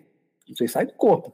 Sai do corpo, está sujeito a ver um monte de espíritos encarnados. Está cheio de espíritos encarnados zanzando por aí. E de noite, principalmente, também tem muito encarnado fora do corpo zanzando. A maioria inconsciente não se dá conta que está fora do corpo. Né? Mas aqui não é. Eu sair do corpo ficar aqui vendo o plano físico. Tanto que muitas vezes, quando eu faço palestra, falo para o estado, eu assim: olha, sair do corpo e ficar só no seu quarto, na sua casa, você tem uma, duas experiências, legal, confirmou, viu como a minha experiência do ovo frito e tal, beleza, tal, mas vai ficar só nisso? O filé mignon, aí eu digo assim, o filé mignon é você sair do corpo e ir para o plano astral, mundo espiritual, você ir para uma cidade. Né? Você vai ver que existe uma imensidade de cidades quanto mais para cima, melhor. As cidades, muita coisa semelhante que a gente tem na Terra, muita coisa semelhante. Tem casa, tem prédio, tem hospital, tem uma determinada zona, porque o espírito recém-desencarnado precisa ainda para o hospital, nosso lá tem, muita cidade tem, né? Mas você vai mais para cima, tem mais hospital? Não, ninguém mais doece, ninguém tem acidente, ninguém é esfaqueado, baleado. Você subiu um pouquinho acima de uma cidade que fica o nosso lá, não tem mais polícia, Polícia para quê? Não tem criminoso. O criminoso desencarnado não chega lá, fica cá embaixo, do umbral para baixo. Então você vai para uma região dessa qualidade, acima de uma cidade tá, como o Divaldo Franco daqui da Bahia, ele sempre disse, ó, o sonho, às vezes ele falava brincando, várias vezes eu vi ele em conferência, até internacional, ele fala assim, o sonho de todo espírita, ele brincando, o sonho de todo espírita é quando morrer para nosso lar. Já ouvi ele falar isso várias vezes brincando. Vocês, vocês conhecem Divaldo Franco? É um grande espírita, famosão daqui da Bahia. Né? Tá com 96 anos, ainda faz palestra. 96 Pô, anos. Obrigado por compartilhar. Vou aproveitar para verificar. Aldo Franco, ele é fantástico. Ele é um fenômeno. Médio, incorporação, psicografia, psicografou vários livros. E as palestras dele são maravilhosas, né? A, a, a, a mentora dele é Joana de Ângeles. Tem até filme dele. Tem até filme dele. Então, ele, muitas vezes eu vi ele em palestra ele dizer o seguinte: o sonho de todo espírito é quando morrer para nosso lar. Porque nosso lar, comparado com as nossas cidades, eu agora aqui em Salvador, na Bahia, Bahia agora, os dados de 2022, vocês sabem que é o estado mais violento do Brasil, agora é a Bahia, né? O meu estado aqui, infelizmente, está perigoso. Né? Aí você vai para nosso lar, não tem crime, não tem criminoso. Né? Não tem favela, não tem pobreza, ninguém passa fome, então, ah, não tem guerra, não tem essas coisas ruins todas que a gente acha que tem no mundo físico, né? Você vai num lugar para nosso lar, já é um paraíso para gente. Aí, é como ele fala, o sonho de todo espírito é quando morrer para nosso lar, porque nosso lar já é um paraíso para gente. Mas aí depois ele complementa: nosso lar é uma cidade na beira do umbral. Não é uma cidade evoluidíssima, você lê o livro Lar, para quem leu, Nosso Lar está na beira do umbral. O filme foi feito muito bem feito, muito legal, né? Você vê que a menina, a jovem lá, ela quer voltar para casa porque ela foi tirada, né, o noivo e tal, ela quer ver o noivo. Quando ela sai da, do portão de, da cidade, do Nosso Lar, e começa a andar ali, vai descendo, já está no escuro, está no umbral. Então, Nosso Lar, uma cidade evoluidíssima, está na porta do umbral. É um lugar assim para os espíritos recém-desencarnados, doentes, de várias formas, acidentados, inconscientes, levados ali. Né? Então, assim, um, pronto-socorro, e você começa as primeiras lições, tal. evoluir mais um pouquinho, você já vai mais para cima. Cidade que não tem mais hospital, não tem mais muralha. Você vê que nosso lar tem a muralha. Por que, que tem muralha? Tire a muralha. É invadido pelo povo do Brau que, que nosso lar tem muralha? Por que, a cidade tem muralha? Para evitar invasão. Né? Essas cidades todas antigas, da, da medievais, lá para todas tinham, tinham umas muralhas. Por quê? Não ser invadida, né? Nosso lar é uma cidade que tem muralha, um portão alto, enorme. O livro descreve e o filme mostra, né? Por quê? São atacados. Muitas vezes vem o povo lá do Umbral com canhões eletromagnéticos, não sei o que, e ataca aquela coleção de André Luiz mostra isso nos postos de socorro lá do Brau tal, né? Tem armas. Né? Mas quando você evolui um pouco mais, se equilibra, que você está bem, seja desencarnando, seja fora do corpo, você vai para lugares maravilhosos. Agora, se você sair do corpo e está em contato só com a dimensão física, para mim você não está no mundo espiritual ainda. É, você não atingiu o filé mignon, como eu disse, né? O filé é ir para o mundo espiritual, com necessidade do mundo espiritual. Ficar saindo do corpo direto, para ficar aqui na minha casa, aí na rua, aí na casa de não sei quem, ou às vezes, como Wagner Borges fala brincando, vai na, vai na casa da vizinha, vê a vizinha tomando banho. Eu vi Wagner é. brincando, né? Às vezes o garotão, adolescente, quer ir lá ver minha vizinha tomando banho. É, a projeção só pensa naquilo, só quer sair. ficar fazendo besteira só aqui na zona etérica? Não. Quando eu comecei a, a, a, tentar sair do corpo, lá em 78, eu queria ir ao mundo espiritual. Agora, claro, minhas primeiras experiências foram no meu quarto, foi na minha casa, mas logo, logo os espíritos que apareceram para mim, logo, logo começaram a me levar para o mundo espiritual. E aí eu conheci o Sanacan, que é o meu mentor espiritual, né? Que levou um tempo lá vivendo mais próximo, um contato mais próximo, hoje já não tem mais, mas foi um contato mais próximo me ensinando muitas coisas. Depois, depois que eu aprendi a andar com as próprias pernas e perambular no mundo espiritual, assim, livremente, até onde eu posso, e numa zona sem perigo, eu vou onde eu quero. Então eu vou em cidade espiritual em outro país. Né? Tem uma experiência que eu tive há muitos anos, já contei algumas vezes no meu canal, tem vídeo contando que eu, eu tive com o Jorge Redson. Visitei Jorge Redson há muitos anos. Eu fui na casa, na verdade, eu acho que não era a casa dele, era a casa da mãe dele. Hum. E eu não conhecia de foto a mãe dele. Né? E aí eu estive lá, visitar ele e tal. Foi uma experiência uma, é um pouco longa, e foi uma experiência das mais longas que eu já tive. Então, comer junto com a família, com os amigos que estavam lá, todo mundo, depois que comeu, todo mundo tirar a soneca, cada um no canto, no sofá, na poltrona, eu também, eu com minha esposa e meu filho, caçula que eu levei junto. Todo mundo tirou a soneca, depois eu acordei, dormi lá, todo mundo. Ah, tá. Soneca, aquela soneca depois do almoço, né? Sim. Aquela cochilada, fazer a cesta, né? Que os ingleses adoram, todo mundo lá é inglês. Tem aquele hábito de fazer a cesta depois do almoço, né? E aí, quando eu despertei, reclinado na poltrona, quando eu despertei, falei, vou procurar meu povo. Aí fui procurar minha mulher, meu filho, aí fomos para um pátio na frente da casa, onde nós estávamos antes, com uma, umas cadeiras assim formando um círculo. Aí Jorge Harrison já não estava lá. Quando eu cheguei lá, que a mãe atendeu a gente no portão, voltando um pouquinho por isso, né, e a gente entrou e tal, eu sentei assim numa cadeira, tinha o Jorge Harrison sentado, Depois eu fui pesquisar as fotos dele, aparentando assim, fotos que eu vi ele com 27 anos, o cabelo estava mais castanho, meio encaixeado, grande e sem barba, sem bigode. Uma aparência que eu vi de foto ele ali com uns 27 anos, teve um período que ele estava com esse visual. Era como eu vi. Né? Aí tinha uma pessoa junto dele, depois a pessoa saiu, eu mudei de cadeira e comecei a conversar com ele sobre música, que eu admirava muito ele, aí conversamos um pouco ali e tal, que eu sempre admirei muito George Harrison, exatamente pela espiritualidade. Quando Sim. eu comecei a fazer projeções tal, eu ficava olhando muito para a capa do, do Abbey Road, que eu tinha, meu irmão, eu tinha em vinil, era o meu quarto, era eu e ele, né? Eu ficava olhando, George Harrison era o que estava mais informal de jeans de jeans e tênis. Os outros de terno, todo mundo uhum. formal. Né? E ele é de jeans tá dele, com o cabelão, aquela barbona, a cara assim de yoga e tal, né? E muito voltado para a Índia, aquela coisa toda da Índia, né? Então me identificava muito com ele. Além da guitarra fantástica, maravilhosa, que eu sempre admirei, sou super fã dos Beatles, né? Então eu fui.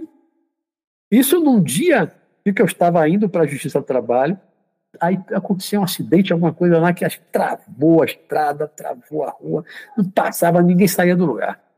Mas eu ouvindo Beatles, né? ouvindo o Magnetogen Whips, outras músicas lá dos Beatles, as guitarras fantásticas, papapá, George Harrison, e aí pensando nele, pô, que guitarrista fantástico, nunca consegui. E pensando nele, foi naquela noite que eu fui procurar.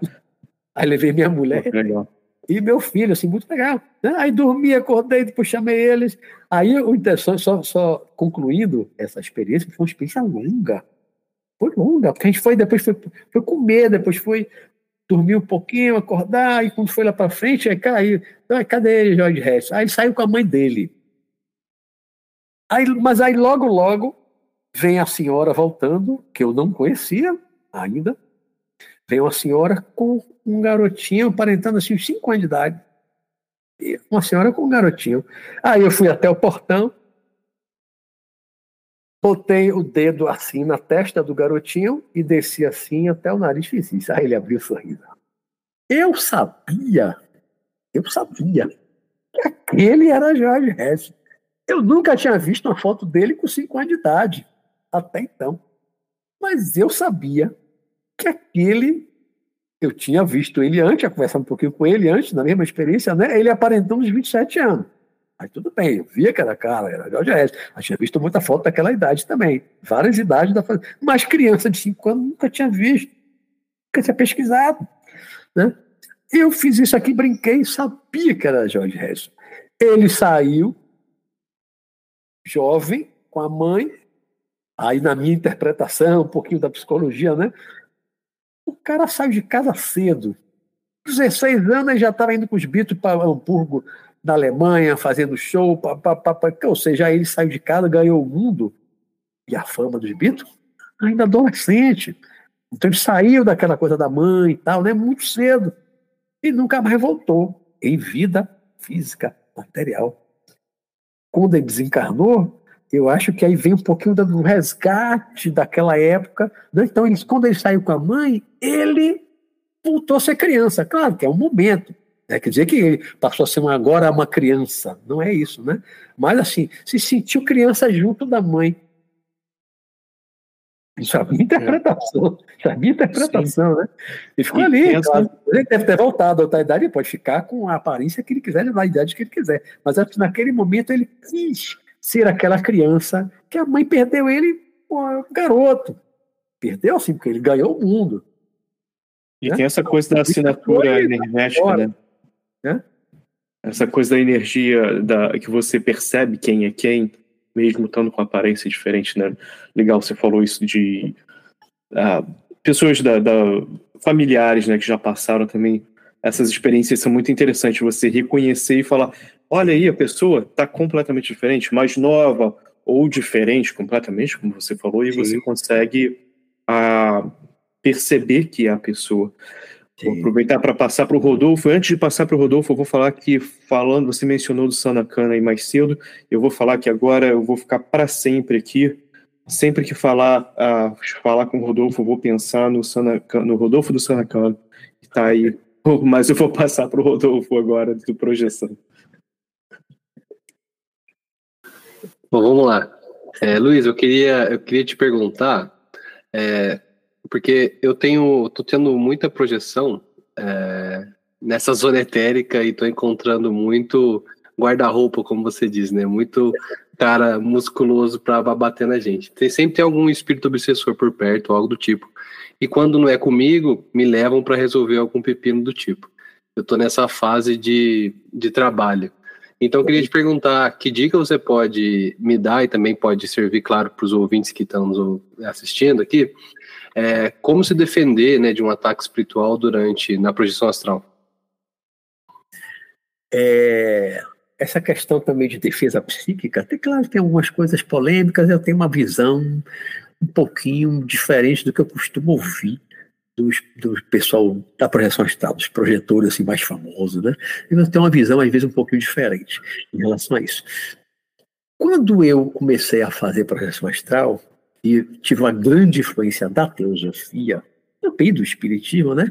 Mas da teosofia tem dois livros especialmente falando, que foram assim de grande importância para mim naquele início do desenvolvimento, que são Auxiliares Invisíveis, de, acho que Lid Bitter com a Bissan, que tinha uma parceria, fazendo muito livro dois, da dobradinha, né? Auxiliares Invisíveis é um livro mais fino de capa amarela, que eu ainda tenho, e é, Os Mestres e a Senda, já era um livro mais volumoso, também Lid Bitter, acho que com a Bissan também a parceria. Dois livros fantásticos que, junto com a literatura espírita, me levaram ao seguinte: quando eu comecei a desenvolver a projeção, eu pedia que viesse, porque a, a, a teosofia ela fala muito na fraternidade branca, né? Muita fraternidade branca, que não tem no espiritismo, não tem na filosofia, só na teosofia que tinha essa coisa da fraternidade branca, dos mestres, Tume, não sei o quê, Pereira, Pará. Isso eu só vi na teosofia. Então, quando eu comecei a sair do corpo, que estava essa misturada de, de literatura, né, eu pedia mentalmente a, a, assim, a fraternidade branca, eu invocava a fraternidade branca, que eu nem conhecia quem da fraternidade branca, mas eu mentalmente eu invocava a fraternidade branca e pedia que me, me enviassem um espírito, um mestre, para me auxiliar. Me, me auxiliar para quê? Me auxiliar a sair do corpo e me levar para trabalhar. Aí eu sempre fui de uma linha chamada existencialista, que tem gente que é mais científico, não sei o quê. Não, a minha influência no espiritismo, passei 15 anos dentro do centro espírita, ajudar as pessoas, caridade, eu tive uma grande influência no espiritismo. Então, quando eu vim para a projeção astral, teosofia, blá, blá, mas ainda prevalecia em mim e prevalece até hoje esse espírito de colaborar, de ajudar, de auxiliar as pessoas. E auxiliares invisíveis tinha um pouco disso. Limita. Né? Então, eu pedia, invocava a fraternidade branca, me envia o mestre espiritual, eu estou me preparando, aquela coisa, né? Quando o discípulo está preparado, o mestre aparece, não o contrário. Se prepare para que o mestre apareça. Né? Então, eu me preparei estudo com seriedade, não fazia nada errado, uma alimentação saudável e tal. Né? Eu estava ali me trabalhando, me trabalhando, me trabalhando. E aí apareceu o mestre, apareceu o Sanacan, né? Apareceu. Espírito fantástico, muito evoluído, evoluído, que já me ajudou muito, muito, muito demais na minha vida. Super importante. E depois descobri que a nossa ligação não foi agora, só nessa vida, já tem uma ligação do passado, de outra vida. Os dois foram monges budistas juntos, fomos yoga na Índia juntos, e lá para trás. Né, já temos um histórico junto, ele mestre e eu discípulo. É um histórico, uma ligação assim, espiritual muito antiga, né, muito forte. Né? E aí, eu então invocava os espíritos para me ajudar a sair do corpo, mas não era me leve para passear, não me ajuda a sair do corpo. E isso funcionou muito comigo e muito rápido. Quando eu comecei mesmo a tentar sair do corpo, dois meses depois, eu já estava saindo do corpo consciente. Foi muito rápido. Não era eu sozinho. Eu fiz um monte de coisa, mas ainda pedi ajuda. Me ajude a sair do corpo, para quê? E me leve para trabalhar, para socorrer espírito. Então, desde o início, me levava para um umbral para ajudar a socorrer espírito levava o espírito lá para casa para eu dar passe. Lá desde o início, 20, 21 anos. Já estava fazendo isso. Né? Já tinha lido vários livros de passe, do Centro Espírita, curso de passe. Então, me levem para trabalhar, me instruam, me ensinem, me levem para trabalhar. Não era para passear, para fazer turismo astral de graça. Era para trabalhar. Né? Então, a ajuda veio, veio, veio logo, veio rápida, né? me ajudaram muito a, a sair do corpo. Então, assim, até a, a, rapidez com que eu conseguia sair do corpo, eu disse, fui eu sozinho, foi só técnica. Não, também teve ajuda. A minha primeira experiência, assim, de eu provocar conscientemente a saída integral do corpo totalmente consciente, a minha primeira, que eu descrevo no Sandakan, que tem a minha amiga Selene está lá e, ajuda, tem um espírito que nem é desencarnado, porque a Selene era encarnada, era uma senhora espírita de meia idade, frequentava o mesmo centro que eu, tinha conhecido quando eu cheguei do Rio de Janeiro, com mais duas senhoras espíritas, né? ela estava fora do corpo. Por quê? Nunca soube. Ela estava fora do corpo na minha casa, no meu quarto, madrugada. E ela me ajudou a sair do corpo. Eu não via outro espírito de imediato. Aí, quando eu saí todo integralmente, aí entra uma mulher com aquela bola vermelha brilhante que entrou e veio para cima de mim. Eu tomei um susto e voltei para o corpo. Né? Quem me auxiliou a sair do corpo? Selene. A minha primeira saída completa, sair inteira, flutuando, subir, ficar em pé. Tinha um espírito encarnado. Alguém, ó, primeiro, ela não sabia que eu estava estudando essas coisas, nunca tinha conversado com ela no corpo. Tinha nem intimidade com ela, nem intimidade. Olha, eu estou estudando, estou tentando fazer projeção astral. Ela nem ligava para isso. Mas ela estava fora do corpo. Por que, que ela estava fora do corpo, lá no meu quarto, me ajudando a sair do corpo? Talvez alguém, nunca isso ficou assim, claro, explícito para mim, né? mas talvez alguém, o meu mestre, alguém foi lá para, vamos fazer o seguinte, vamos levar uma amiga dele, espírita, uma pessoa que é equilibrada, evoluída e tal, para lá para ajudar ele, porque quando ele sair do corpo e ver que ela é uma encarnada, conhecida, uma pessoa do bem, uma pessoa tranquila, ele não vai ter medo, não vai se assustar. Porque se eu tivesse saído, me deparado logo de cara com um espírito desconhecido, com a cara feia, o medo ia bater, eu ia voltar para o corpo assustado. Né? Então, a primeira vez que eu saí mesmo, que eu vi alguém fora do corpo assim, era uma encarnada era Selene, uma pessoa do bem, que eu não tinha medo dela. Minha amiga, eu não tive nenhum medo dela. Agora fiquei com medo, tomei um susto. Olha quando uma mulher entrou com uma chama vermelha e veio para cima de mim. Aí tomei um susto, sabe? Voltei para. Né?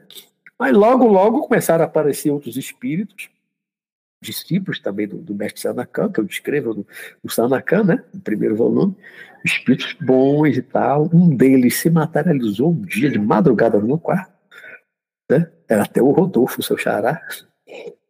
Se materializou. Eu já via ele fora do corpo, branco, magro, calça, camisa. Um dia acordei no meio da noite, que olhava assim para a cama de meu irmão, e começou aquela névoa branca, formando, formando, vendo, ficou inteiro, inteiro, inteiro, inteiro, inteiro. Aquele mesmo homem jovem que eu já tinha visto algumas vezes fora do corpo. Aí eu não tive medo. Não tive medo. Eu já vi ele fora do corpo. Ele se materializou, não tive medo. Olha, se materializasse um espírito muito feio, muito enfesado, né? como o, o, o, predador que me atacou na fazenda. A pessoa, aquela figura, se materializa no meu quarto. A pessoa, né? Mas, graças a Deus, a materialização foi de um espírito bom que eu já conhecia, já era amigo.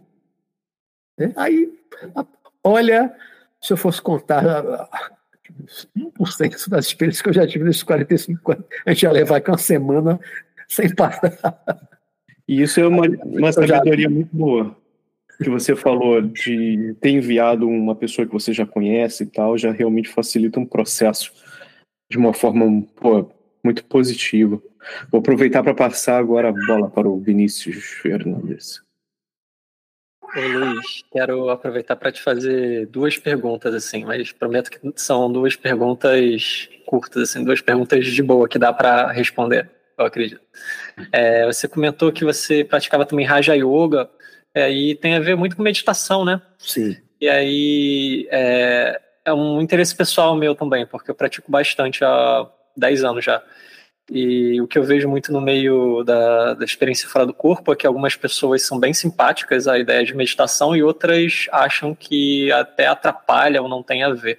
Aí a primeira seria, para você, a meditação ela se encaixa de alguma forma com as experiências fora do corpo, ela ajuda na qualidade da lucidez, na qualidade da experiência, você usa ainda de alguma forma? Hoje eu não faço, não, não pratico mais mas pratiquei durante um bom tempo e comecei a praticar ali em 78, lendo os livros do Ramachara. Um dos livros era Raja Yoga, que é meditação. Então comecei a praticar ali. Né? Mas assim, não vejo uma relação direta entre meditação e projeção astral. Até eu faço a seguinte distinção. Na, na meditação é uma introjeção. Você volta para vai silenciar os pensamentos, é um processo todo interno. Né? Você tem que estar num lugar silencioso, escuro, sem iluminação, sem som, não é verdade? Os yogis antigos da Índia, o que eles procuravam meditar? Cavernas. Procuravam muito caverna. Eu já entrei em algumas cavernas aqui na Chapada Diamantina, vai sentar na caverna, um silêncio absoluto e escuridão absoluta. Perfeito para meditar. Você já não tem som e não tem imagens. Pum, já é, sabe, um grande passo para você agora começar a trabalhar com o tempo, né, silenciar os pensamentos. Você já, já, já não tem ruído e não tem luz, som, cores, né? Como se estivesse meio fora do universo fenômeno. Mas é, um, mas é uma coisa interna, interior. Agora, isso vai levar você a um equilíbrio interior, vai se, se descobrir espiritualmente, até você atingir o samadhi, você descobrir que realmente você é em realidade, aquela coisa toda da filosofia, que eu aprendi muito também na teoria da filosofia yoga, né? porque essas coisas toda a meditação vem da yoga, da Índia, não foi uma coisa criada no Ocidente, né? Fazia parte do sistema yoga. Tanto que vem da Raja Yoga, meditação, Hoje muita gente faz meditação, dá aula de meditação, instrutor de meditação, não fala nada de filosofia da Índia, filosofia. Não, não, não. Isso é uma coisa totalmente nova, criada pelo ocidental, apartada do resto todo. O sistema yoga, você começar pelo Hatha Yoga, equilíbrio do corpo, saúde, alimentação, blá, blá, blá, blá. Aí depois começar a entrar no processo mental e tinha filosofia, o Bhakti Yoga do coração, do amor, a Jana Yoga, a Yoga da sabedoria, vem toda a filosofia, a evolução, reencarnação, lei de causa e efeito. O sistema yoga era complexo, envolvia tudo isso. Não é só meditação. Né? Mas a meditação, para mim, assim, ela é um processo para dentro, uma projeção, que vai lhe dar um equilíbrio perfeito, que vai lhe ajudar, não diretamente assim, para sair do corpo, mas você fora do corpo, como você, no dia a dia da sua vida, vai se tornar uma pessoa mais equilibrada, mais serena, né? Tem uma série de efeitos super positivos, mas é, eu digo assim, é uma introjeção. Ao passo que o outro, como é que a gente chama? Projeção. Projeção é para fora. Né? Projeção. Você vai projetar. Você vai se projetar. O cara se projetou. É para fora. Então, projeção astral, você sai do, da parte física, sai do corpo físico. Você sai para fora. É redundante mesmo, né? Sai para fora, você sai, você vai para fora. Por isso é projeção. É projetar como um, badog, né? É projeção. É indispensável a meditação, no meu ver, assim, para a projeção. Não, é indispensável não, não. Você pode se equilibrar de outras formas. Você vê o Jesus, que para mim é o meu grande ídolo. Por isso que eu tenho meu quadro aqui atrás, gosto muito de fazer a live com, com ele aqui. Né? Eu falava de meditação, não pregava meditação, diferentemente de Buda e de outros caminhos lá da Índia, né? Então, qual era o outro caminho? Amar ao próximo, reconciliar, não ter raiva de ninguém, não guardar mágoa, papapá. É um outro caminho. Tinha meditação. Leva a pessoa também a uma evolução espiritual? Leva. Por um caminho diferente. Né? A meditação, para mim, é uma coisa excelente, fantástica. Eu tenho um irmão, meu irmão mais velho, que é instrutor de meditação há muitos anos instrutor de meditação. Isso aquele prada, sereno. Então, para mim, me ajudou muito, sabe? Para me equilibrar, para me conhecer interiormente, faz parte de um processo de autoconhecimento. Né? Eu, eu tive a experiência do Samadhi, lá na juventude ainda, tive a experiência do Samadhi. E é uma coisa assim fantástica, maravilhosa, você passa a não é só compreender, mas é você vivenciar algumas coisas teóricas em relação ao monismo, não monoteísmo. Né? Você vivencia o samadhi, aí você vai vivenciar aquela união, aquela unidade, a gota que se dissolveu no oceano. No samadhi você vivencia isso. Né? Quem não vivenciou, por mais que você leia no livro, antes eu lia no livro, ah, achava que sabia o que era, nada. Quando eu vivenciei, é completamente outra coisa. Né? E aí você abre a cabeça, você expande a consciência mesmo, né? passa a ver as coisas de uma forma diferente. Então, não é indispensável para a projeção astral mas lhe ajuda muito porque é importante que no processo é, você quer desenvolver a projeção astral pensando em evolução, se tornar uma pessoa melhor, não apenas fazer turismo astral, vou ali, para quê? Astral para quê mesmo? Né? Para mim não pode ser, a, a projeção astral não pode ser uma coisa assim autônoma, sabe? Que não tenha uma, uma um outro conteúdo maior, não tem um objetivo maior. Por isso que eu pergunto, às vezes brincando, você vai fazer do corpo para quê? Vai, vai para onde? Com quem? Vai fazer o quê? Né? Vai sair do corpo, você vai para onde? Com quem vai fazer o quê? É, é essa sequência. Vai sair do corpo, pra, vai para onde? Ah, para onde? Né? Vai sair do corpo, vai para onde? E vai com quem? Quem vai ser sua companhia fora do corpo? o trevoso lá da escuridão ou um espírito mais evoluído? Vai para onde fazer o quê? Quem? O que você vai fazer pelo do corpo? Então tem que ter um objetivo. Né? Aí eu não consigo, não consigo, sabe, não sei se é me encaixar algumas pessoas que ficam assim, a projeção pela projeção, ciência. Não, primeiro que não vejo ninguém aqui fazendo ciência, ciência de verdade, com projeção astral. Né? Até alguns disseram que montou um centro de pesquisa, né? botar um colchão lá no quarto, precisa deitar isso aí. Você contar isso assim para um cientista de verdade, a comunidade, chamada comunidade científica, você mostrar vai dar risada. Isso, ciência. Botar um colchão lá você sair do corpo. Então, é pesquisa mesmo, de verdade? Não, é. O colchão também eu tenho da minha cama um colchão. Isso é ciência. Então, eu nunca me prendi nesse aspecto científico. Não estou dizendo que é ruim, né? Quando é ciência mesmo de verdade, alguns dos livros que eu li eram cientistas, parapsicólogos, fazendo pesquisa de verdade. Já, já li sobre pesquisas com aparelhagem, no centro de pesquisa mesmo, um monte de aparelhagem para tentar detectar o, o, corpo astral, parar, parar, para a pessoa ir lá no alvo e ver uma coisa e confirmar. Aí sim é uma pesquisa científica, já li gente séria fazendo isso, né? Mas você tem um lugar, um colchão, você deitar ali para você depois dizer que viu. Então eu não, não ligo muito disso não. Né? Eu sou, como eu disse, eu sou muito linha assistencialista mesmo. Para mim sair do corpo é para aprender, evoluir. Claro, também tem lazer. Eu disse assim, mas você não se diverte, não tem lazer? Muito. No início era só trabalho no início, quando eu andava com a, a turma que me, que me levava no início, me levava para trabalhar, eu levava gente na minha casa, mas depois de um tempo, ficando adulto, pouco rebelde, precisava mais de babá, né? eu comecei a ir, vou para onde eu quiser, fazer o que eu quiser. Né? E de lá para cá, quantas vezes eu já fui para a cidade, no hospital, eu já fui ao cinema, eu já fui à festa, festa com som, mas som mecânico, não era banda tocando. Também já vi banda tocando. Tem um amigo meu que é surfista e guitarrista, encarnado, encarnado, é mais jovem que eu. É surfista e guitarrista. Eu já vi ele numa cidade multital tocando guitarra. Aí vinha um som, um som diferente, tá falando assim, meio Floyd.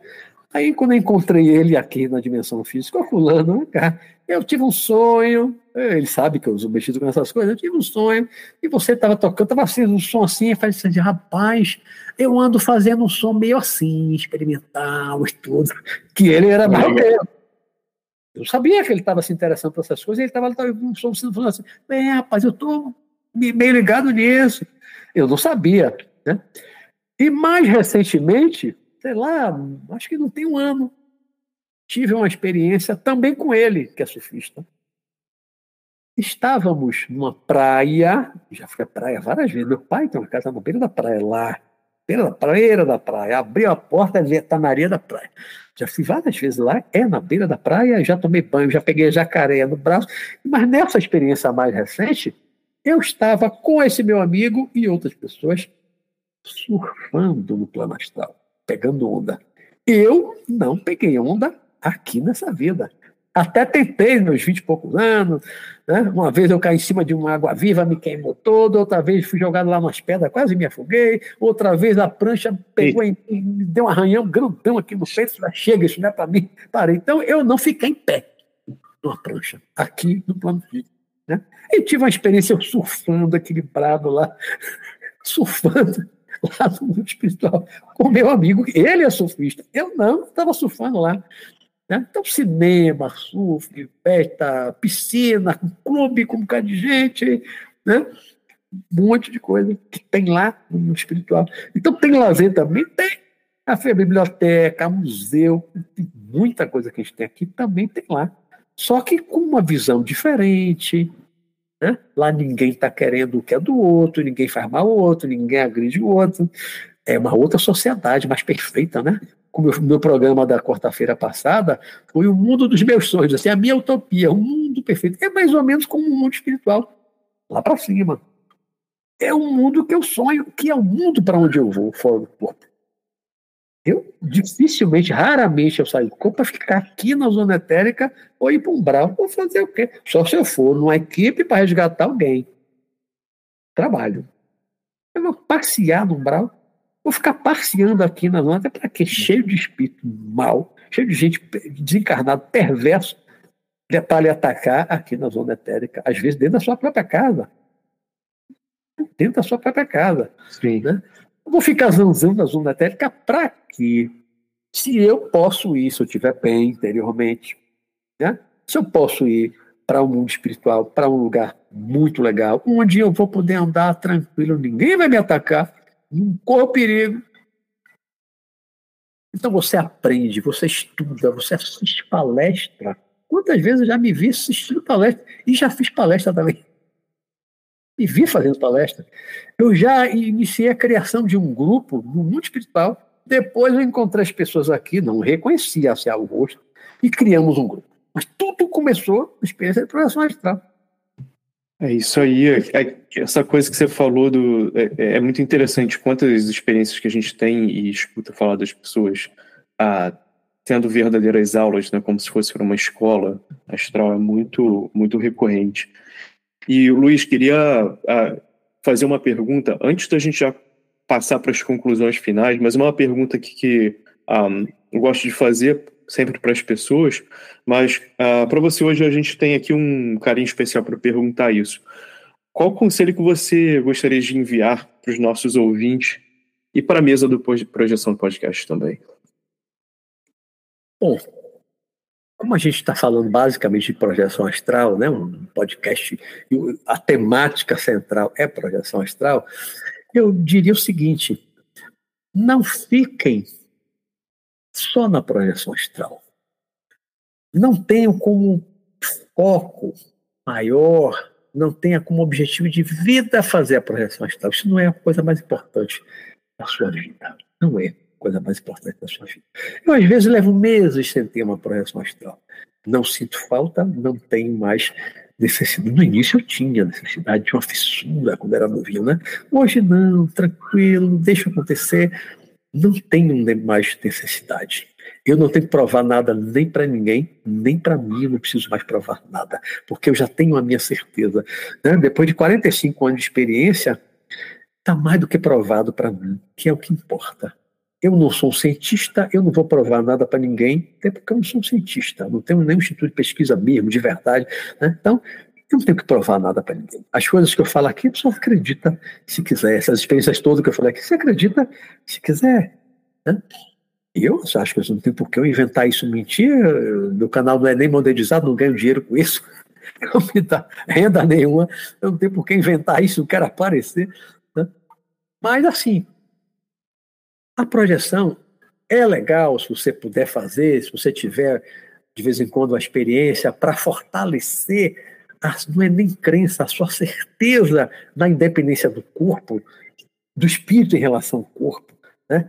Algumas experiências lúcidas de projeção, ela fortalece, ela lhe dá certeza que você é um espírito, você não é um corpo. Porque você sair do corpo consciente, ver seu corpo deitado na cama, você está consciente, você sabe que está falando do corpo, ali o meu corpo. É o meu corpo, você reconhecer seu corpo. Então, isso começa uma revolução dentro de nós. Né? A primeira vez que eu vi o meu corpo, poxa, teve um impacto enorme.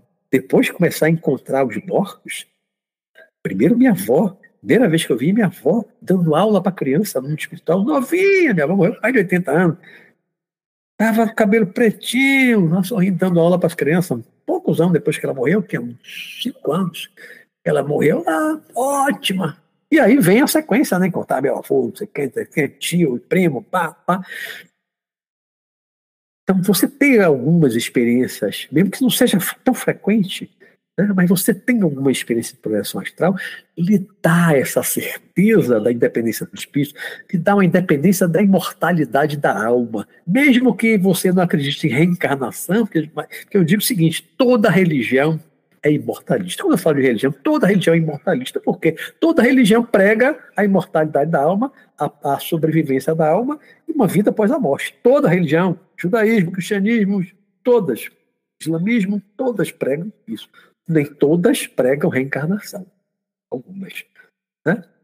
Budismo, o hinduísmo, mas não todas. O cristianismo não acredita em reencarnação, o islamismo não acredita em reencarnação, não é verdade? Nem o judaísmo, pode ser reencarnação. Umas são reencarnações, mas todas acreditam na imortalidade da alma, da sobrevivência da alma e na vida após a morte. Então você tem uma experiência de projeção astral, pode lhe dar essa convicção, pode dar essa certeza de que você realmente é um espírito, que você não vai morrer com a morte do corpo, você vai continuar vivo, vai continuar consciente, pensando, vai encontrar seus entes que partiram antes de você também. Mas não fique fissurado, não fique assim, ah, tem que ser, tem que ter, tem que ter, tem que ter projeções tal. Isso não é o mais importante. acho que o mais importante a gente crescer interiormente, crescer moralmente, se transformar, se tornar uma pessoa melhor, um ser humano melhor, um espírito melhor. Né? Buda, Buda dizia, segundo a tradição do que eu li, que o maior presente que nós podemos dar para a humanidade é a nossa própria iluminação. Então vamos buscar essa iluminação interior para que a gente ilumine outras pessoas ao nosso redor. Né? Porque cada um que desenvolva um pouquinho mais de luz está levando luz para outras pessoas. Você se tornando uma pessoa pacífica do bem, você influencia de algumas coisas, a começar dentro da sua casa, trabalho ou escola, você vai levar um pouquinho de luz para a sociedade. Por onde você andar, você sendo uma pessoa de luz, você vai levar um pouquinho de luz. Se você é uma pessoa serena, você transmite serenidade para outras pessoas. Então, hoje, para mim, o meu foco no meu programa de visão espiritual é esse equilíbrio interior, é essa evolução, você se tornar uma pessoa melhor, seja uma pessoa melhor da sociedade. Projeção astral, se puder, é legal. Você não consegue, relaxe. Você pode evoluir sem a projeção astral. Então, nada de fissura, nada de ansiedade. Você quer tente, experimente, estude, né?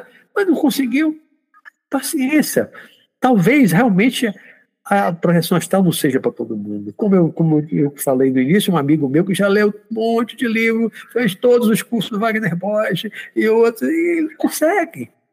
Mas é uma pessoa feliz, uma pessoa do bem, uma pessoa boa, trabalha numa casa muito legal voltada para a cura, uma pessoa do bem, não faz mal a ninguém. Isso é o mais importante. Não é sair do corpo. Tem que sair do corpo, senão não evolui. Não. Não é indispensável. Então, o mais importante é o nosso equilíbrio interior, é a nossa maturidade espiritual, é a expansão da consciência, tornar um ser humano melhor. Se for com a projeção astral, ótimo. Não for, porque não era para ser. Isso aí, que mensagem boa, Luiz. Muito obrigado. E eu vou já abrir para as conclusões finais, vou abrir aqui para o Rodolfo Júnior. Sim, realmente, César. Eu estou muito contente, viu, Luiz, pelo, pela sua participação aqui. Queria aproveitar esse momento da conclusão para, antes que eu me esqueça, mandar um abraço para Alexei, né, que foi a ponte até o Luiz Roberto. E muito interessante tudo isso que o Luiz Roberto comentou hoje com a gente, nos ensinou bastante, né? E eu queria dizer que é realmente aquilo que, que ele disse, a importância da, da teoria né, antes da, da prática. E a uhum. prática não necessariamente precisa ser o fenômeno da projeção. Existem tantos outros meios de se ter contato com a espiritualidade, né? seja através da, de alguma prática religiosa, alguma, alguma, algum trabalho né? no mundo físico mesmo, trabalho de caridade, enfim. É, cada um tem sua jornada. Eu também tenho alguns amigos que querem muito ter a projeção, e no começo eu queria que todo mundo tivesse também que quando você tem a primeira, a primeira projeção, você fala, nossa, o mundo tem que descobrir isso, né? E aí depois você descobre que não, cada um tem seu rolê, né? Tem sua caminhada, sua jornada. E a gente pode até ter a sorte de ter a projeção astral, mas às vezes a pessoa tem uma experiência ali com a espiritualidade, com o divino, que a gente não vai ter. Então, assim, cada um tem realmente a sua, a, a sua aventura aqui na Terra, né? Mas, além disso, é, para finalizar, eu queria só agradecer novamente o Luiz Roberto. Eu até brinquei aqui com o pessoal da mesa antes, que é a primeira conferência que eu faço com o desembargador, que não é uma audiência, né? Que eu sou advogado. então. Mas eu já me aposentei agora, sete meses atrás, né? Eu me aposentei. Ah, sim. Ah, então, tá, então eu tô mais tranquilo. Mas, Mas isso para mim nunca foi importante, não. Maravilha. Sou a mesma pessoa de antes e agora depois e durante meus 34 anos na justiça, sempre fui a mesma pessoa. Muito bom, muito bom. Eu, eu comentei, né, que eu tive alguns.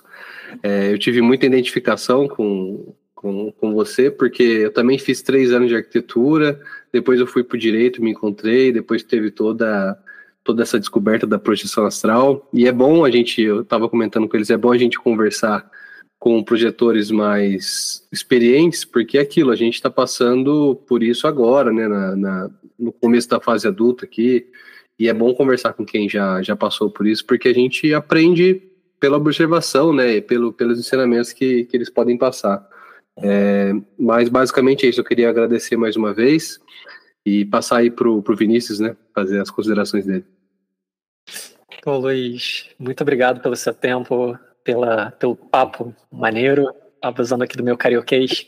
É, foram mensagens muito positivas, fiquei muito contente com, com essa conversa, foi muito gostoso. É, eu queria também te mandar um abraço e pedir para você falar para a gente, falar para o ouvinte onde a gente pode conhecer mais sobre o seu trabalho, onde a gente pode te encontrar na internet. Ó, eu é, há alguns anos eu unifiquei tudo que eu tenho na, na internet, nas redes sociais. No meu canal, antigamente, era é, mestre Sanacan.com.